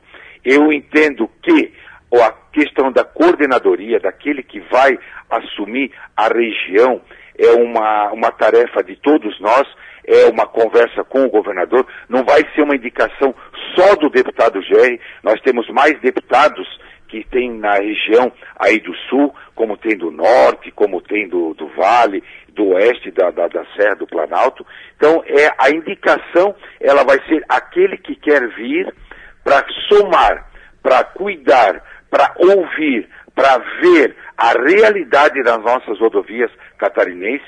E eu repito, é um trabalho a muitas mãos, a começar pelo nosso governador, e vocês não tenham dúvida nenhuma da minha vontade, da vontade de vencer, da vontade de fazer mais e melhor. Não vou salvar o mundo a partir do dia 23, quando a gente assume a pasta. Mas eu posso dizer a todos vocês que nos acompanham que vai ter muita vontade e determinação de levar sim, ou melhor, de entregar ao povo catarinense aquilo que ele merece, que é mais qualidade de vida, mas sempre pautado nas demandas do governador Jorginho Melo. Ele fez uma campanha, ele assumiu compromisso com o Estado, ele assumiu compromisso com o sul do Estado e aquela, aqueles compromissos que o governador assumiu, eu vou dar o meu melhor. E os compromissos que não foram assumidos, que vêm ao nosso encontro, a gente vai procurar fazer sim o melhor mandato como secretário de Estado da Infraestrutura. O Piara Bosque, fecha contigo. O governador Jorginho Melo tem, tem falado, inclusive falou no evento na Facisc semana passada, que quer contratar um BID, um grande financiamento para focar na restauração das rodovias estaduais. Ele detalhou um pouquinho com o senhor ou, e com a bancada do MDB essa ideia, deputado, secretário? Ele, é, ele só teve é, uma conversa muito assim rápida conosco, mas nessa conversa rápida ele falou dessa vontade de estar contratando esse financiamento. Só que ele tem a vontade e aí entendo é, a, o desejo dele de não só começarmos uma obra lá no oeste, e aí o sul não fazer nada, aí o norte não fazer nada. Esse, essa contratação desse financiamento é para começarmos e fazermos um mutirão no estado todo, ver a realidade, ver a dificuldade que temos e eu tenho certeza que nós vamos fazer um trabalho é, muito forte.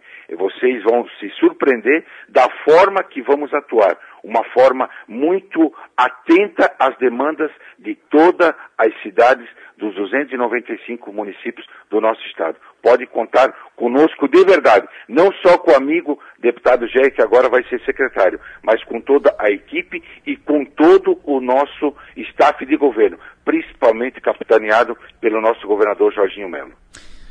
Deputado Jerry Comper, futuro secretário de Infraestrutura do Estado. O senhor assume é quinta-feira que vem? Exatamente. Tá na próxima quinta-feira, às 14 horas, no Teatro é, Pedro Ivo, aqui em Florianópolis, fazer um registro, é, Adelor, é, da, da, do deputado Volney Weber. Também era o um nome para essa pasta, foi prefeito, foi vereador, está como deputado com certeza, se fosse o nome dele também, faria um grande trabalho é, junto à secretaria e ele preferiu, por umas que, questões pessoais, questão de empresa, familiar, de retirar o nome dele e ficar como, como deputado. Então, é um grande companheiro e tenho certeza que a gente vai fazer um trabalho é, juntos é, por toda Santa Catarina. Muito obrigado, deputado, pela sua atenção. O senhor tem bom dia, bom trabalho. Eu que agradeço pela oportunidade, um bom um abraço a todos vocês que nos ouvem, que nos acompanham nesse momento e sempre à disposição dessa rádio tão ouvida, a sua maior. Obrigado. Deputado Jerry Comper, futuro secretário de Infraestrutura, assume formal e oficialmente na próxima quinta-feira. O Jerry, que era chefe de gabinete do deputado Aldo Schneider, uh, e quando o deputado Aldo decidiu parar com a política, tinha um problema de saúde, acabou fa falecendo durante o mandato, o Gerry foi candidato na vaga do Aldo, e aí ele era conhecido como Gerry do Aldo. Foi assim que foi a, primeira campanha do Gerry, se elegeu, se reelegeu. Dele, uma campanha improvisada por causa da Isso. morte do, do, Aldo, do Aldo Schneider, Schneider, ainda em período já, já no período eleitoral. Isso. E aí, como ele era, não era um nome conhecido, né? na região eles usaram o nome Gerry do Aldo como nome de urna em toda a campanha. O Gerry, ele não. Ele, ele foi chefe de gabinete, mas ele começou como motorista do Aldo. Olha só. Então ele, ele, ele ascendeu, ele, ele, ah, ele esteve na carreira política do Aldo, uh, do Aldo Schneider, toda ela, e, e, ele tem um perfil que é muito interessante. O, o Gerry é um homem muito simples e, e ele, e a gente vê na entrevista dele, não é aquelas grandes frases, mas ele corre esse estado pra caramba. Ele conhece bem o estado dele. Acho que a alma de motorista ficou. Porque tem uma coisa que, que pode se dizer. Da nomeação dele na infraestrutura é assim, conhecer as estradas ele conhece, porque ele roda muito esse estado. Ele é, ele é um deputado de estar de tá na, no que bom, então. Então, de tá, de que... tá no, no, mais, no, ponto, na, na, no ponto mais remoto da região que ele atende. Que bom, então, porque então, ele, sabe, ele sabe o, quão, o quão estão esburacadas essas, essas nossas rodovias estaduais. Meu Deus do céu. Só ele e o Piara Bosque, né? Pra saber o, a situação das estradas. Eu tô, eu tô, eu tô feliz porque aqui para via 13 Tilhas, a gente pega duas estaduais, eh, vai, sobe a 282 até Campos Novos, e aí em Campos Novos a gente pega a primeira a 135 e depois a, a, a 465, e as duas em excelentes condições, inclusive eu estava viajando à noite, estava lá com sinalização noturna em dia, estava eu estava preocupado com isso, de dirigir à noite aqui, então pelo menos, já que a gente reclama tanto das rodovias estaduais, aqui duas, a vinda a 13 Tilhas está muito boa de fazer, está muito tranquila de fazer. Quando não tiver nada o que fazer em 13 Tilhas, na hora final do dia e tal, uh, vai, vai, lá visitar a vinícola Viládio Grando, que é a uma, Viládio é sensacional. É uma bela estrutura e tem um vinho bom. Indico o espumante rosé deles também. É, bom, bom. Opa. Quero saber o seguinte, Piara Bosch, o que, que tu anotou da entrevista com o Ricardo Guide, o que, que tu anotou da entrevista com o Jerry Comper? O Ricardo Guide é candidato a prefeito, fez o discurso certo, né? O discurso não, não construiu sozinho, aquela coisa toda que a gente já conhece, está no manual da política, que tem que dizer, mas é candidato sim. Uh, e a, a relação com ele vai ter que ele vai pisar em ovos com essa relação com o governo federal. Provavelmente de Criciúma é o deputado que tem mais chance de ter acesso ao governo, né? O PSD faz parte do governo, tem ministério, o PSD é oficialmente parte da base, mas tem que ver se você vai ser cobrado também dele esse retorno em votos, né? Isso. Mas por, por enquanto é de Criciúma, uma região muito bolsonarista, onde qualquer movimento tem que ser feito com muito cuidado. Ele vai ele ele um pouco mais do que a Giovânia, é quem tem mais chance de trazer acesso. Curiosamente, os dois são pré-candidatos a prefeito com muita vontade de ser. Isso. Ma, Manu, Ma, Manu, via Manu, Manu aqui, Maga. é, a, a, mesma coisa, assim, a gente começa a tirar o povo do o povo da toca, né? É, os pré-candidatos, os que não são pré-candidatos, mas gostariam, enfim. E o Ricardo Guide verbalizou aqui pra gente. Aqui no estúdio foi mais fácil arrancar essa resposta dele, né? Ele foi mais enfático. Por telefone, ah, não, tá, não sei o quê. Aí tu perguntasse, né? Tá, tu tá, tu tá dizendo que não tem interesse? Então ele falou, não, não, eu quero. Tô no jogo, tô no tô jogo. No na, jogo. Tô na pista. Na, na, próxima, na próxima entrevista ele vai dizer a frase emblemática do, do cara que é candidato mesmo. Ele assim, ninguém é candidato de si mesmo. Quando o cara diz não, essa ele frase, ele é candidatíssimo. Mas ele disse isso? então, ele nossa. disse com outro. É. Fechou então, vamos fechar de política. Piada bosta que tu anda de skate, não? Não, não, hum. nunca me aventurei. E tu, Maganda, de não, skate? Não? não, é muito perigoso, igual balão. igual balão. Eu acho o skate mais perigoso. Mas o. Vai, a Criciúma vai, semana que vem, vai voltar para a mídia nacional com um evento nacional e internacional de skate. O STU começa na semana que vem e o chefe do evento vai falar conosco, o presidente, o comandante do evento vai falar conosco em seguida aqui logo depois do intervalo. Importante ressaltar que no evento passado ah. foi um sucesso, tá? E uh, projeta Criciúma para o mundo inteiro. É, e as grandes estrelas do, do, do skate estão aqui. Uh, no primeiro, a primeira aparição nacional da Fadinha, ela estava uhum, antes de ela uhum. ir para as Olimpíadas, a última participação dela foi antes de ir para a Olimpíada foi aqui em Criciúma e botou Criciúma para Vou falar sobre isso depois do intervalo. Senhor Piaro, um abraço, sucesso e energia. Mago Piaro, sucesso e energia. Eu só, eu só queria fazer um registro que eu esqueci de fazer, registro. Delor. Isso, isso, isso, aqui não, isso, aqui, isso aqui não é cartório, você pode registrar. quando, quando, o deputado, quando o deputado futuro secretário GR disse que o deputado Volney preferiu ficar na, na, na, Assembleia e não quis Secretaria de Infraestrutura, eu acho que nem as merendeiras do MDB acreditaram, mas tudo bem. Falou meu, um abraço. acho, que, acho que depois dessa a gente volta só depois do carnaval. Um abraço para todo mundo. Tchau.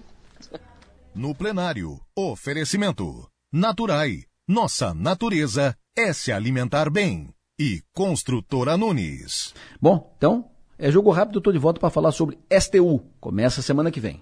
Daqui a pouco nós vamos falar sobre Serra do Faxinal, uh, o Parque dos Cânions, o Parque do Tembezinho, Tarifa, a liberação da licença, vai sair a, a liberação da licença para retomada da obra, na, na, verdade encaminhamento da obra de pavimentação da Serra do, do Faxinal, aleluia, graças a Deus. Enfim, nós vamos falar de tudo isso em seguida, mas antes, espaço para um evento nacional que volta a acontecer em Criciúma, é o terceiro ano consecutivo, reúne aqui as maiores expressões do skatismo do Brasil, é um evento nacional e internacional, com ampliação, com divulgação, com internacional. Vai pro, Criciúma vai para o Brasil inteiro, para o mundo inteiro, trazendo aqui as grandes expressões e reúne muita gente, muita gente, muita gente. Estou falando do STU, que começa na semana que vem. Eu tenho o prazer de receber do estúdio o organizador, idealizador, comandante, presidente do STU Nacional, Diogo Castelão. Muito obrigado, muito obrigado pela tua presença. Obrigado. Tudo bem, Diogo? Tudo ótimo. Prazer te rever. Exatamente, prazer rever, pra, prazer revê-lo, Adelor, prazer estar de novo aqui em Criciúma, a cidade que acolheu a gente desde 2021, hum. né? Fizemos 21 totalmente é, respeitando as, né, todas as precauções da, da, Covid. O ano passado a gente ainda estava no rescaldo da Covid e pela primeira vez, em 2023, a gente vem full mesmo, vem com um STU bem aberto a todo o público de Criciúma e região e mostrando a potência que é a cidade de Criciúma para o Brasil e para o mundo, como você mesmo falou. Vamos ter uma cobertura enorme de toda a mídia, toda a imprensa nacional e também internacional.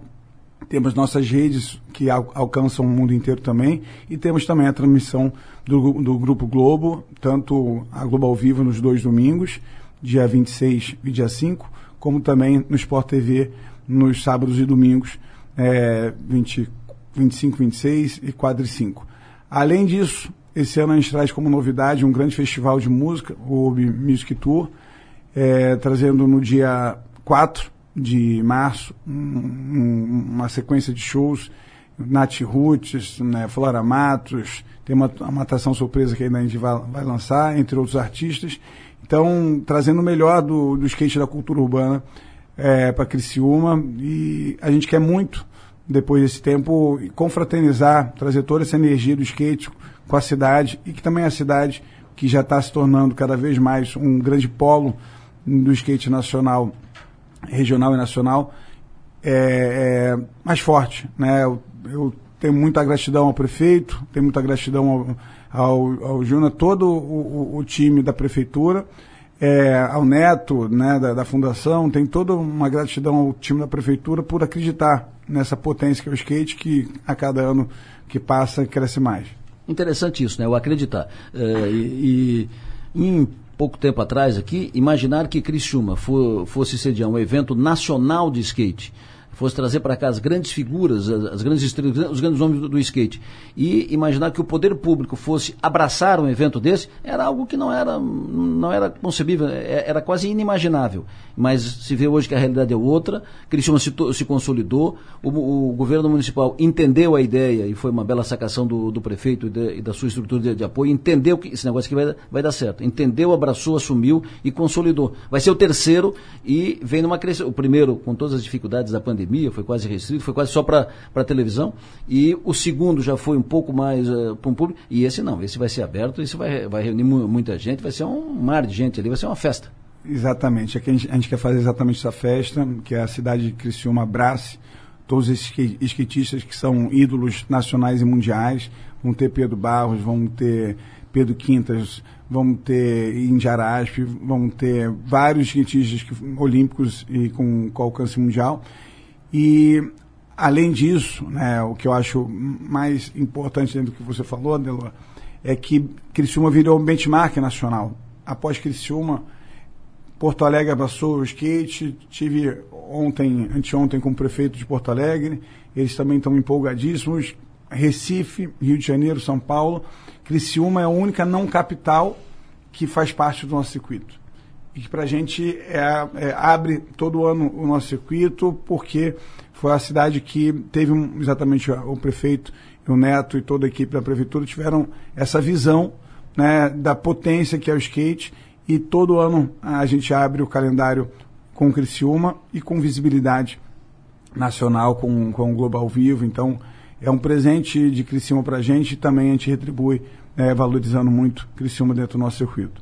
São, duas, são dois finais de semana e são duas, eh, digamos, uh, etapas, fases distintas. Esclareça para gente o que, que, vai ser, o que, que vai ter no primeiro e o que, que vai ter no, no, segundo final de semana. São duas modalidades distintas, as duas olímpicas, né? É, o, o street no primeiro fim de semana, de, 24, de 23 a 26 de fevereiro. A gente vai fazer em Criciúma também toda a seleção do, do, do time que, né, dos skatistas que vão acompanhar a gente ao longo de 2023. E no, na segunda semana é o parque, a outra modalidade, modalidade olímpica, que vai do dia 3 ao dia 5. É, também fazendo toda a seleção, não, aliás, do dia 2 ao dia 5, fazendo toda a seleção dos skatistas que vão acompanhar a gente ao longo da temporada. Então, a gente também tem, né, tem que agradecer muito, além do, da prefeitura, do, do Adelor, que sempre foi um parceiro na primeira hora, desde o primeiro ano. Agradeço de novo, pessoalmente, aqui ao Adelor. Imagina.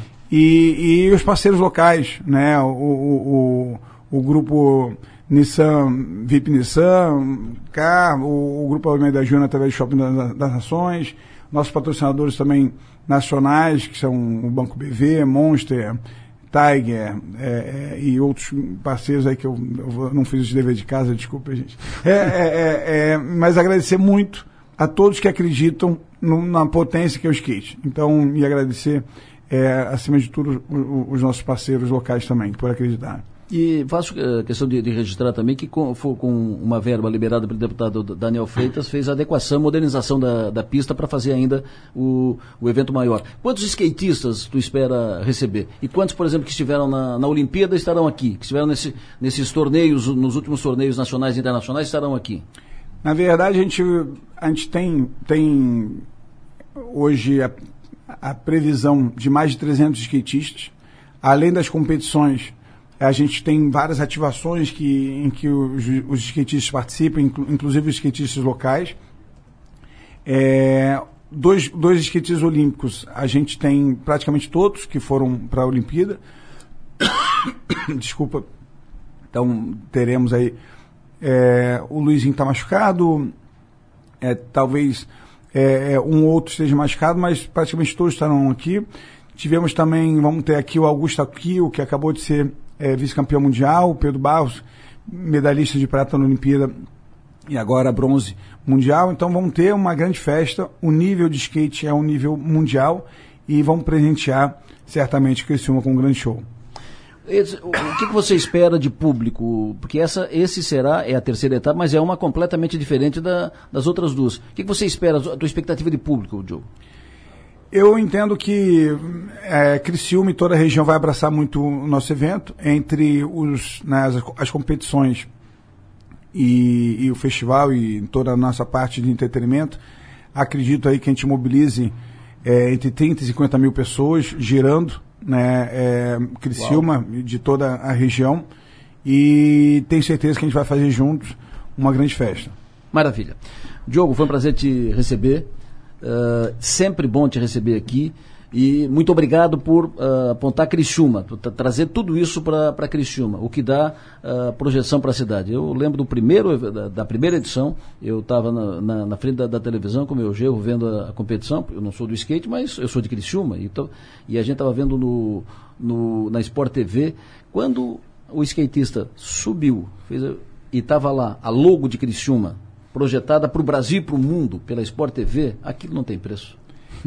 É, na verdade, eu acho que toda relação saudável é uma relação de troca, né? Então, acho que o que a gente tenta retribuir ao máximo toda a confiança né, que, que a cidade é, é, depositou na gente e a gente pretende, né, nos próximos anos, continuar crescendo, evoluindo, para que Criciúma ganhe cada vez mais essa notoriedade. Agradeço também né, ao deputado Daniel por ter feito esse investimento é, na cidade e ter proporcionado ao skate ter esse alto nível. Né? Hoje o skate, isso foi exemplo também para várias outras cidades, várias outras regiões, para que a gente possa evoluir. E eu espero, o, o nosso sonho maior, nosso sonho maior, é, é, é que em breve Criciúma tenha um, um skatista é, participando do nosso tour em alto nível. Então, porque nosso, nosso objetivo é esse, cada vez mais fomentar que, que essa, essas crianças, esses adolescentes tenham essa visão de ser um novo Pedro Barros, de ser um, um, um, uma nova Indiara uma nova Raíssa, entre vários outros skatistas, e possam viver do skate, que hoje, graças a Deus, o skate permite, através do STU e também de outros movimentos e, e marcas e parceiros, que eh, os skatistas vivam do skate, né, do seu, da sua paixão, da, desse, do seu talento. E eu acho que a gente em breve vai ter é, é, alguns skatistas ou alguns skatistas de Criciúma região na, no nosso tour. Obrigado, Adelô. Obrigado também a toda a cidade de Criciúma, a audiência, por acompanhar a gente e contamos aí, convidamos a, a todos para estarem juntos com a gente aí nas próximas semanas e vibrando essa energia do skate. A gente costuma dizer, leve seu filho, né? leve seu filho, leve seu neto. Mas tem muita gente da minha idade, ou um pouco mais, um pouco menos, que adora o skate. O, o Sandrinho Zanata aqui é um, é mais jovem que eu, mas leva seu, seus filhos e leva os, os, filhos dos amigos e tal, e ele vai pro, pro skate, entre tantos e tantos tantos outros que gostam do skate. Então, a partir da semana, do, da, da semana que vem, depois do carnaval, Criciúma vira a, a capital do skate nacional. Exatamente. E vamos aproveitar esse evento. Aguardo vocês lá, gente. Obrigado, Elô. Bom dia a todos. Um abraço, e querido. vamos nessa. Sucesso. Obrigado. Diogo, muito obrigado por ter vindo aqui. O Diego é o organizador e idealizador do STU Nacional. Começa semana que vem em Criciúma. Márcio Sônico, me diga como é que fica o tempo nesse final de semana. Adelor Lessa, da Soma, muito bom dia para todos. Bom, e quanto à previsão, então, vamos agora detalhar a previsão. Hoje o tempo deve ser bom, a temperatura à tarde aumenta bem de novo, onde chegou apenas 30 graus, hoje vai até os 32. Aí tem risco sim de alguma chuva com trovoada à tarde localizada. Amanhã é mais certo que chova. Amanhã começa com 23 graus, vai no máximo a 31 graus de novo, ainda é abafado. Amanhã tem uma precipitação de até 15 milímetros, boa. Aí teremos o sábado e domingo, Adelor, com vento sul, tempo bom, sol, o mar cresce e a temperatura cai. É, sábado vai no máximo a 25, 26 graus a máxima e domingo também 25, 27 graus a máxima. Aí ressalto essa chuva da segunda-feira, que a previsão insiste em colocar de novo a chuva na segunda-feira, aí então estraga ou molha bem a região na segunda-feira de carnaval. Aí terça-feira de carnaval o tempo volta a ficar bom. Adelor Lessa. Previsão do tempo. Oferecimento. El Tarquim. Gastronomia e lazer em uma experiência envolvendo fogo e natureza. E linha de eletros Tramontina. É na Via Inox, Avenida Centenário, 2505. 9 horas e 6 minutos. Vamos falar um pouco lá da região dos Canyons. Sempre bom falar de lá, é um espaço bonito, tem uma perspectiva de crescimento, desenvolvimento daquela região. Quando eu falo em desenvolvimento, estou falando de geração de emprego e renda. Pelas, pelas várias atividades que estão acontecendo e isso a geração de, eh, de, de oportunidades com pousadas, restaurantes, negócios e mais negócios e assim por diante. Isso desenvolve a, a região. Na linha conosco, o prefeito de Cambará do Sul, prefeito Ivan do Amaral Borges. Prefeito Ivan, bom dia. Bom dia, tudo bem? Tudo bem, prazer ouvi-lo, obrigado pela sua atenção. E parabéns Igualmente aí. um prazer ouvir vocês aí. E, e, parabéns por ser prefeito da cidade que tem esses cânions maravilhosos, Itaimbezinho, e principalmente o cânion Fortaleza, que é uma loucura, impactante de tirar o fôlego. Prefeito, nós, tamo, temos falar, nós falamos muito aqui sobre o, a, a, região dos cânions, sobre todas as atividades, os desdobramentos, as, uh, e eu falei aqui na segunda-feira, eu estive aí, eu estive em Praia Grande no final de semana, uh, e subi, fui no cânion Itaimbezinho. E fiquei impactado com o valor cobrado pela tarifa de acesso depois que foi concessionado o parque, a tarifa que foi implantada, que é quase 100 reais por pessoa, mais 11 reais de estacionamento. Quer dizer, um casal num carro, independente do carro, vai pagar mais ou menos 200 reais para entrar. Depois, se quiser andar de bicicleta lá, eh, vai pagar mais 25 reais a hora. Eu achei valores salgados. Conversei lá com alguns funcionários, operadores e, e tal. A informação que tive é que o movimento despencou em relação ao período anterior à, à concessão. E que isso, inclusive, estava produzindo desdobramentos em Cambará, com pousadas que tiveram queda substancial no, no, na movimentação, e inclusive pousadas que estavam fechando por causa disso. Quero ouvi-lo a respeito. É fato? Não é tudo isso? Qual é a sua posição sobre isso? Pessoal, que esse fato se levantou aqui na cidade em razão dessa concessão dos parques nacionais eh, pela iniciativa privada, né? Certo. Aí, o que que acontece? Há um edital, nós, como houve toda essa conversa na localidade, as pousadas preocupadas, todo o pessoal do turismo preocupado, nós resolvemos fazer uma reunião e chamar aqui o empreendedor, até para escutá-lo e saber o que, que estava acontecendo em relação a essa história do ingresso. Todo mundo questionando o ingresso. Isso. Muito bem o pessoal disponibilizou lá de São Paulo uh, um representante da empresa e nós reunimos todo o trade turístico aqui e fomos conversar para saber como é que isso realmente funciona, né? Aí qual é a explicação que nos foi dada ali? É, existe um contrato de concessão dos parques nacionais, aonde está previsto em edital e posteriormente no contrato que esse ingresso seria lá no início de 80 reais e que num primeiro ano eles, é, pela implantação, trouxeram para 55 e agora, é, nesse segundo momento, passou a ser 94 em razão do, dos 80 previstos em editais e o NPC. Bom, isto, segundo eles, é uma cláusula contratual que eles têm com o governo federal. Isto é uma coisa que não cabe ingerência a nós, municípios, porque o parque é federal e a concessão é federal. Aí, é, o pessoal aqui, claro que impacta em um determinado momento. Mas nós também temos que olhar o outro lado. E eu vejo isso como gestor da cidade. Para tu teres uma ideia, a concessão dos parques nacionais, quando, quando ocorreu, é, era um fato que todo mundo queria.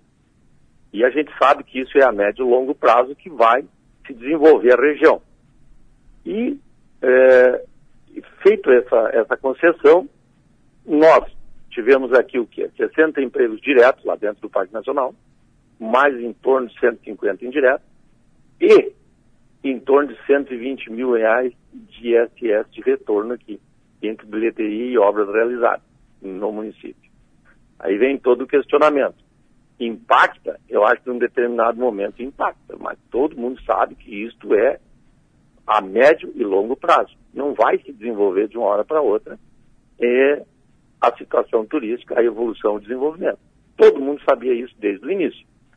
E nós também sabemos, e vocês também são sabedores disso, que ninguém vai, ao meu ver, é, colocar ali 250 milhões ao longo de 30 anos, que é o contrato, é, sem que isso haja uma cobrança. Se você pegar Canela e Gramado na redondeza aqui, qualquer uh, atividade que você vai participar lá é 150, 180 reais. 95 é bastante, bom, talvez até seja. Mas é, como é que nós vamos fazer para que isso se resolva? Como é que tu vai ter as potencialidades lá dentro se tu não cobrar o ingresso? Isso é uma questão da iniciativa privada. Bom, vamos voltar lá, daqui a pouco não, um exemplo, isso hum. não vai acontecer não tem mais concessão, volta a ser gerido pelo ICMBio como era. E aí, nós tínhamos um problema anteriormente aqui, que não tinha nem gente que cuidava lá. Como é que nós fizemos? Então tem que haver um meio termo nisso, né? Evidentemente que está impactando no pessoal, mas eu acho que também não é só isso, viu? A questão, aqui nós tivemos um decréscimo informado até Canela e Gramado, em torno de 28% na queda do turismo. É, eu acho que isso é meio regional, viu? não é tanto impactante essa questão de ingresso. Eu vejo que não é bem isso. Mas cada um tem a sua opinião. Você... Eu vejo que para o município, a concessão, o que, que vai acontecer? Vai haver um desenvolvimento muito grande, não só a nível municipal, como a nível regional. Você... Tem esse, esse impacto momentâneo? Tem. Mas, infelizmente, eu acho que não tem muito que ser feito aí não, viu? Vocês chegaram. A, é, é fato que algumas pousadas, inclusive, já chegaram a fechar depois disso? Olha, olha, eu não tenho notícia que tenha fechado pousada aqui. Ok. É, o senhor tem... Pelo menos para mim aqui não, não vejo isso, sabe? Vocês não... Decresceu um pouco o, assim, a visitação, claro, que é o impacto do, do, da cobrança no primeiro momento, né? Sim. E também nós temos um, nós temos dois problemas, tínhamos dois problemas, um já está solucionado, que são os acessos que estão sendo asfaltados, né? Hum. É, o acesso ao Quênia Fortaleza é, é conosco, o município. Aí tinha os impasses, está tudo resolvido, já está em pleno andamento o asfaltamento da, da, da, parte final dessa estrada, né? Perfeito. Eu acho que isso aí vai melhorar bastante também o fluxo turístico, né? E a 427, que é uma estrada estadual que liga é, Câmara do Sul ao Parque Nacional e, consequentemente, o Estado do Rio Grande do Sul e o Estado de Santa Catarina, nós estamos aguardando aí uma decisão do Tribunal de Contas do Estado para liberar essa obra aí que está, tá, inclusive, com o dinheiro depositado, né? Ou seja, essa, essa pavimentação que o senhor fala do, do acesso de Cambará ao parque é que vai ligar, na verdade, Cambará do Sul uh, e ali a Rota do Sol vai ligar a, a, Serra, da, a Serra do Faxinal, que liga Praia Grande, que, que também será asfaltada, é isso, né? Isto. Perfeito. Essa aí é a ligação que vai, vou te dizer assim, ó, será o maior desenvolvimento da região, nós vamos ligar. Além de nós ligarmos dois estados, nós vamos ligar Serra e Mar e nós vamos ligar com a BR-101, né? É uma das estradas mais importantes que os governos do estado do Rio Grande do Sul e de Santa Catarina haverão de fazer. Não, vocês não tiveram acesso uh, quando estava montando, quando estava encaminhando o processo de licitação, vocês não tiveram info informação de que no contrato estava previsto um, um, uma tarifa que ia passar do zero, quando não tinha concessão, para 100 reais? Aí que eu estou te colocando anteriormente, eu não era prefeito aqui, isso ah, foi sim. realizado na época da administração anterior, todo mundo tinha conhecimento, foi feita audiência pública, todo mundo era favorável. Era hum. a melhor maravilha do mundo. E isso estava previsto em edital, todo mundo sabia disso. Então, eu acho que agora há questionamento, ah, mas nós temos que ser sinceros com as coisas, né? Certo. Ninguém vai empregar dinheiro para trabalhar de graça. Não existe isso, não existe almoço grátis. Entendeu? A coisa funciona assim, a iniciativa privada. E eu ainda sou favorável dessa forma. Se não fosse isso, não teria nem funcionamento nesse Parque Nacional. Se não tinha infraestrutura nenhuma dentro daquilo ali, né? Perfeito. Prefeito, muito obrigado pela sua atenção, prazer ouvi-lo e sucesso aí. Parabéns. Obrigado pela atenção de vocês também, um grande abraço aí. Prefeito de Cambará do Sul. Cambará do Sul é a primeira cidade no Rio Grande, uh, depois aqui subiu Praia Grande, entrou no Rio Grande do Sul pela Serra do Faxinal, uh, é Cambará do Sul. Em Cambará, onde estão os grandes cânions, que é o, o cânion Itaibezinho, onde está o parque, né? O parque pega o cânion Itaibezinho e pega o cânion Fortaleza. Esses dois cânions estão no município de Cambará do Sul. A borda dos cânions em Cambará e embaixo nos cânions aí é, é, Praia Grande. Essa é a divisa dos dois estados e dos dois municípios. Sobre essa questão do cânion, do parque dos cânions e do acesso da, da tarifa cobrada para acesso, nós fizemos um contato também com a Urbia. A Urbia é a empresa concessionária. Tentamos uma entrevista com o diretor da Urbia. Eh, eles não, não nos deram entrevista, não, não disponibilizaram nenhum diretor, nenhum representante para falar conosco. Urbia Canyons Verdes SA, a empresa que ganhou a concessão. Mas nos encaminharam uma nota tratando de, das questões que iríamos aqui uh, abordar. Diz assim, ó, sobre essa questão. Primeiro, informa que a Urbia Canyons Verdes informa que para 2023 estão previstos investimentos na ordem de 24 milhões de reais a serem empregados em dezenas de obras de infraestrutura as melhorias incluem a conclusão de centros de atendimento a visitantes, pontos de informação e mirantes, passando pela reforma do restaurante do Itaimbezinho até a construção e abertura de novas trilhas, lançamentos de atrativos de aventura inéditos para a região, entre outras benfeitorias em ambos os parques nacionais Serra Geral e Aparados da Serra. Perguntei também, nós perguntamos também sobre hotéis. Uh, e o que, que disseram aqui sobre hotéis? Hotéis, hotéis, nos disseram aqui o seguinte: uh, possibilidade de equipamento de aventura, tão hotéis. Deixa eu ler o trecho aqui.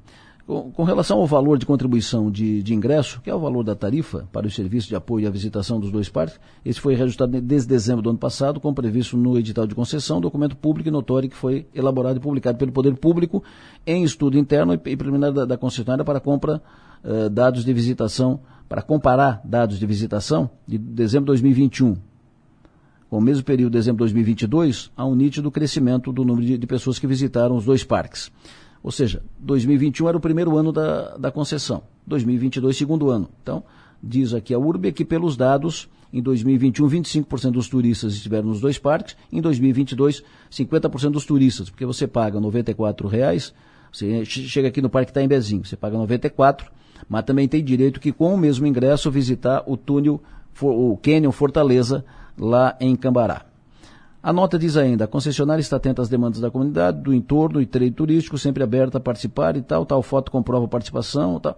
Sobre hotéis e pousadas dentro das áreas de visitação, estão sendo realizados estudos para instalação nos próximos anos, a depender de negociações com parceiros de mercado e de aprovações das autoridades responsáveis. É o que diz a nota uh, sobre, esse, sobre essas questões que estão sendo encaminhadas. Mas em se tratando de cânions e da região dos cânions, e aí voltando para Santa Catarina, uh, Praia Grande, nós tratamos aqui muito nos últimos dias sobre a obra de pavimentação da Serra do Faxinal. Eu tive no fim de semana que tive lá, no domingo, fim de semana passado, eu, fui, eu subi, uma, um martírio subir. Nunca, nunca vi tão ruim aqua, aquela serra. Muita pedra, muita pedra. Me disseram que é por causa da, da chuva, muita pedra, muita pedra. E a obra praticamente parada. Né? As máquinas na, uh, as margens da pista. obra parada por quê? Porque falta a ASV, que é uma liberação, né? uma licença do, do IBAMA, ICMBio IBAMA, eh, que é, na verdade, autorização para supressão de vegetação. É autorização para cortar mato, para cortar o mato para fazer a obra. Não saiu, não saiu, não saiu. O governo passado sentou em cima do, do assunto, sentou em cima do, do processo, sentou, não saiu, não saiu. E a informação de agora, recebi ontem, que tem um sinal verde, a autorização deve sair nos próximos dias. O prefeito Fanica está em Brasília, está tratando disso e fala conosco de lá agora ao vivo. Prefeito Elisandro Fanica, bom dia. Bom dia, Delor, bom dia a todos os ouvintes da Rádio São Maior. É um prazer estar falando sobre a nossa cidade um pouquinho. Perfeito. O senhor conseguiu destravar aí, o senhor conseguiu de fazer andar esse processo uh, para a liberação da ASV, da autorização para corte do mato? É, então, Adelor, a gente teve, ontem eu tive uma reunião, na verdade a gente veio aqui em busca de recursos, mas um dos assuntos mais importantes era justamente é, essa reunião que a gente ia ter no ICMBio. Então a gente conseguiu, através da Secretaria de Articulação do Estado de Santa Catarina, essa reunião ontem pela manhã. Falei diretamente com o presidente, mais o técnico do ICMBio aqui. Foi uma reunião muito importante porque a gente conseguiu é, reconhecer e, e ver o caminho como que estava, porque até, até o momento estava muito difícil, a gente, as informações eram umas e quando a gente chegava naquele ponto já era naquele ponto de determinado ponto já era outra e a gente nunca conseguia encontrar. Então a partir de uma reunião que a gente teve com a Urbia lá e com o ICMBio, lá em Praia Grande, é, mas principalmente com esse review, uma pré-reunião que a gente teve, a gente, a gente foi saber que a ASV estava nas mãos do técnico lá de, do ICMBio de lá do parque, que é um, uma pessoa extremamente capacitada, uma pessoa boa, que então tinha dado parecer favorável, já estava com parecer favorável e enviar já no, nos próximos dias aqui para Brasília. Então, dali ficou, ficou e a gente tentava informação, não conseguia, não conseguia. Daí ontem a gente descobriu que o ICMBio já, já enviou a GRU para a Secretaria de Infraestrutura do Estado e está para pagamento agora pelo Estado. E a partir do pagamento, em 24 horas, o presidente já vai emitir a anuência da SV para a gente.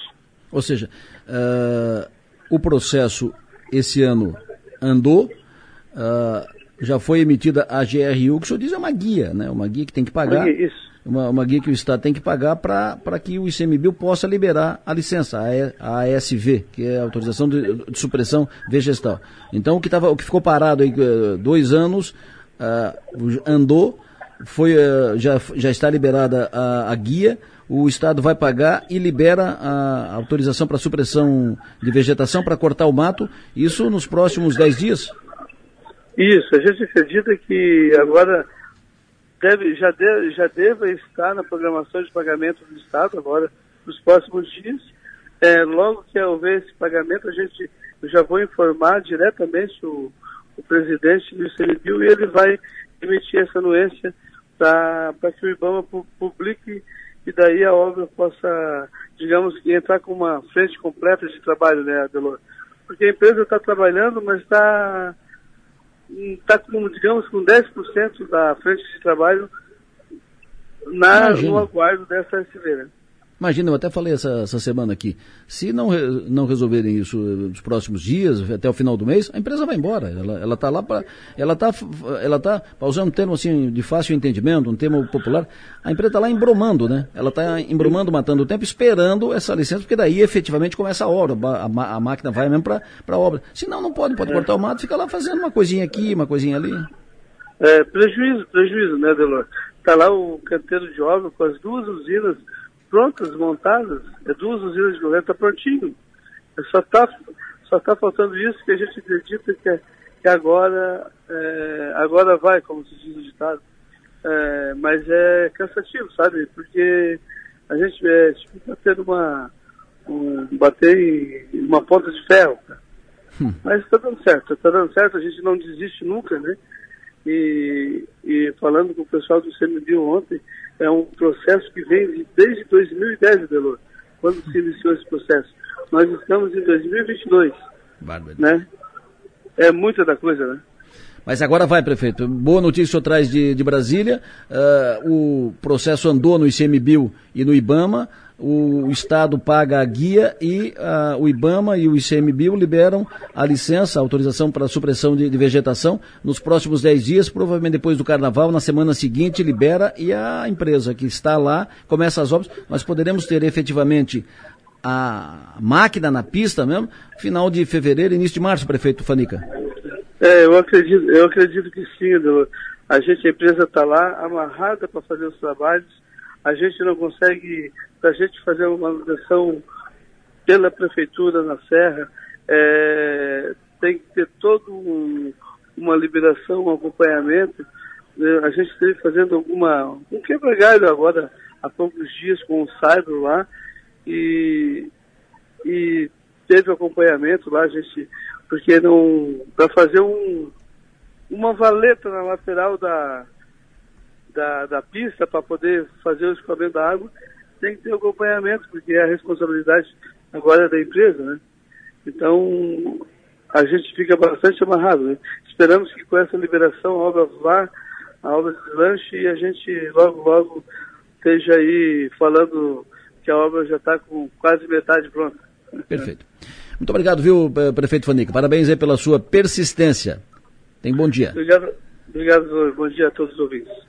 Prefeito Fanica falando conosco lá de Brasília, falando conosco lá de Brasília, uh, ele está uh, trabalhando pela liberação da licença para que a empresa possa fazer a obra. Nós falamos disso no começo da semana e o prefeito Fanica está lá e traz essa boa notícia, sinal verde, vai liberar e a obra vai tocar.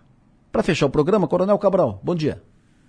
Bom dia, Delor. Bom dia aos ouvintes da Sol Maior. Pois não, Delor. Coronel, ontem nós ouvimos aqui, eu trouxe dois promotores uh, criminais em Criciúma, dois promotores que estão atuando aqui, e uh, ouvi dos promotores um desabafo uh, forte e que teve ampla e profunda e, e longa re repercussão. Isso rodou o estado inteiro. E eles fizeram um desabafo sobre a situação que encontram, né?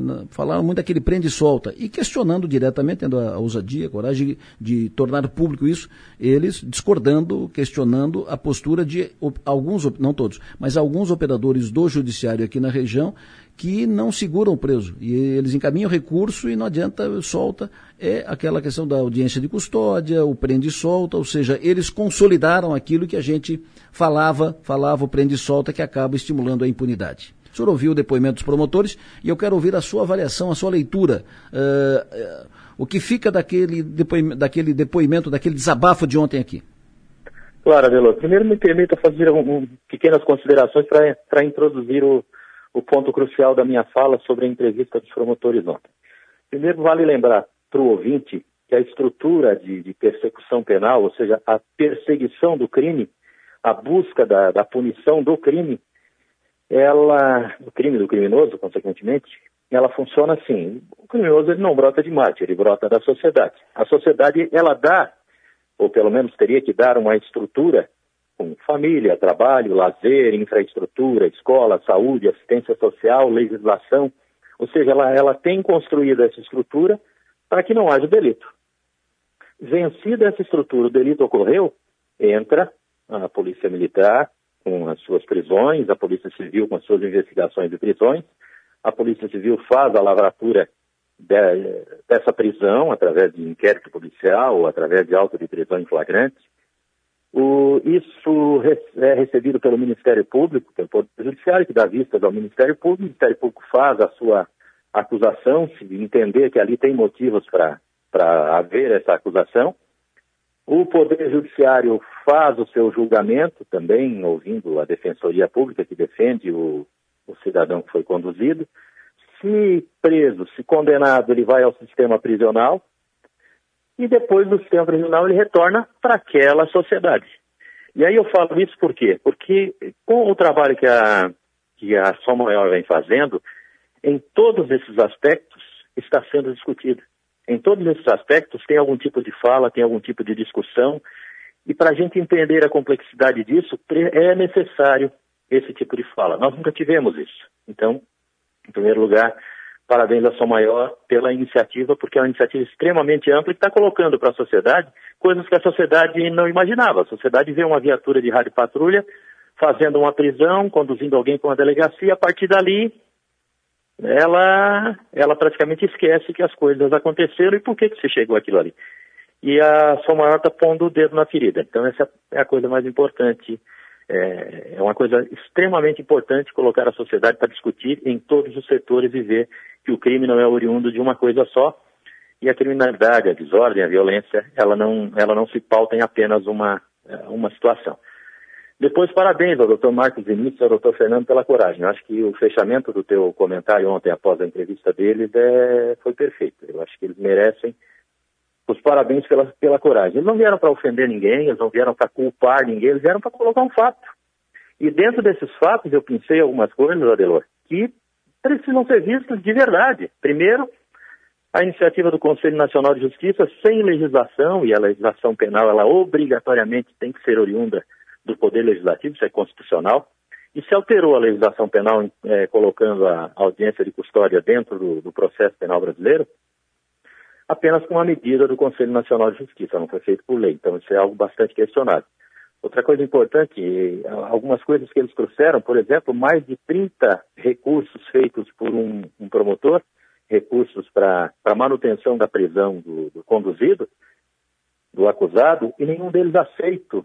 Não é possível que haja tanta, tanto equívoco por parte do Ministério Público em todas elas. Será que houve equívoco em todas elas? É óbvio que em algumas coisas há necessidade de se ponderar mais ou menos, o Ministério Público cumprindo o seu papel, ele faz a, a acusação. Mas é óbvio também que, que não seja que, que algumas delas tenham que ter, tenham que ser providas de, de possibilidade de manutenção da prisão. Citaram também a questão de um cidadão condenado por homicídio e roubo. Olha só a situação: homicídio e roubo em cumprimento de pena em liberdade, depois de cumprir parte da pena encarcerado, provavelmente deveria estar em livramento condicional.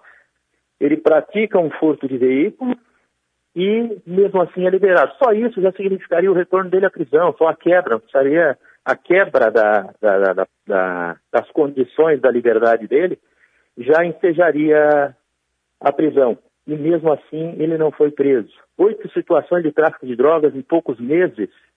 E, todas essas situações, isso também me parece que com o um único promotor ali, também nenhuma resultou em prisão. E aí corrobora com aquilo que, que um dos, dos promotores falou ao final, que a decorrência ela tem uma, um link muito forte, uma ligação muito forte com a impunidade.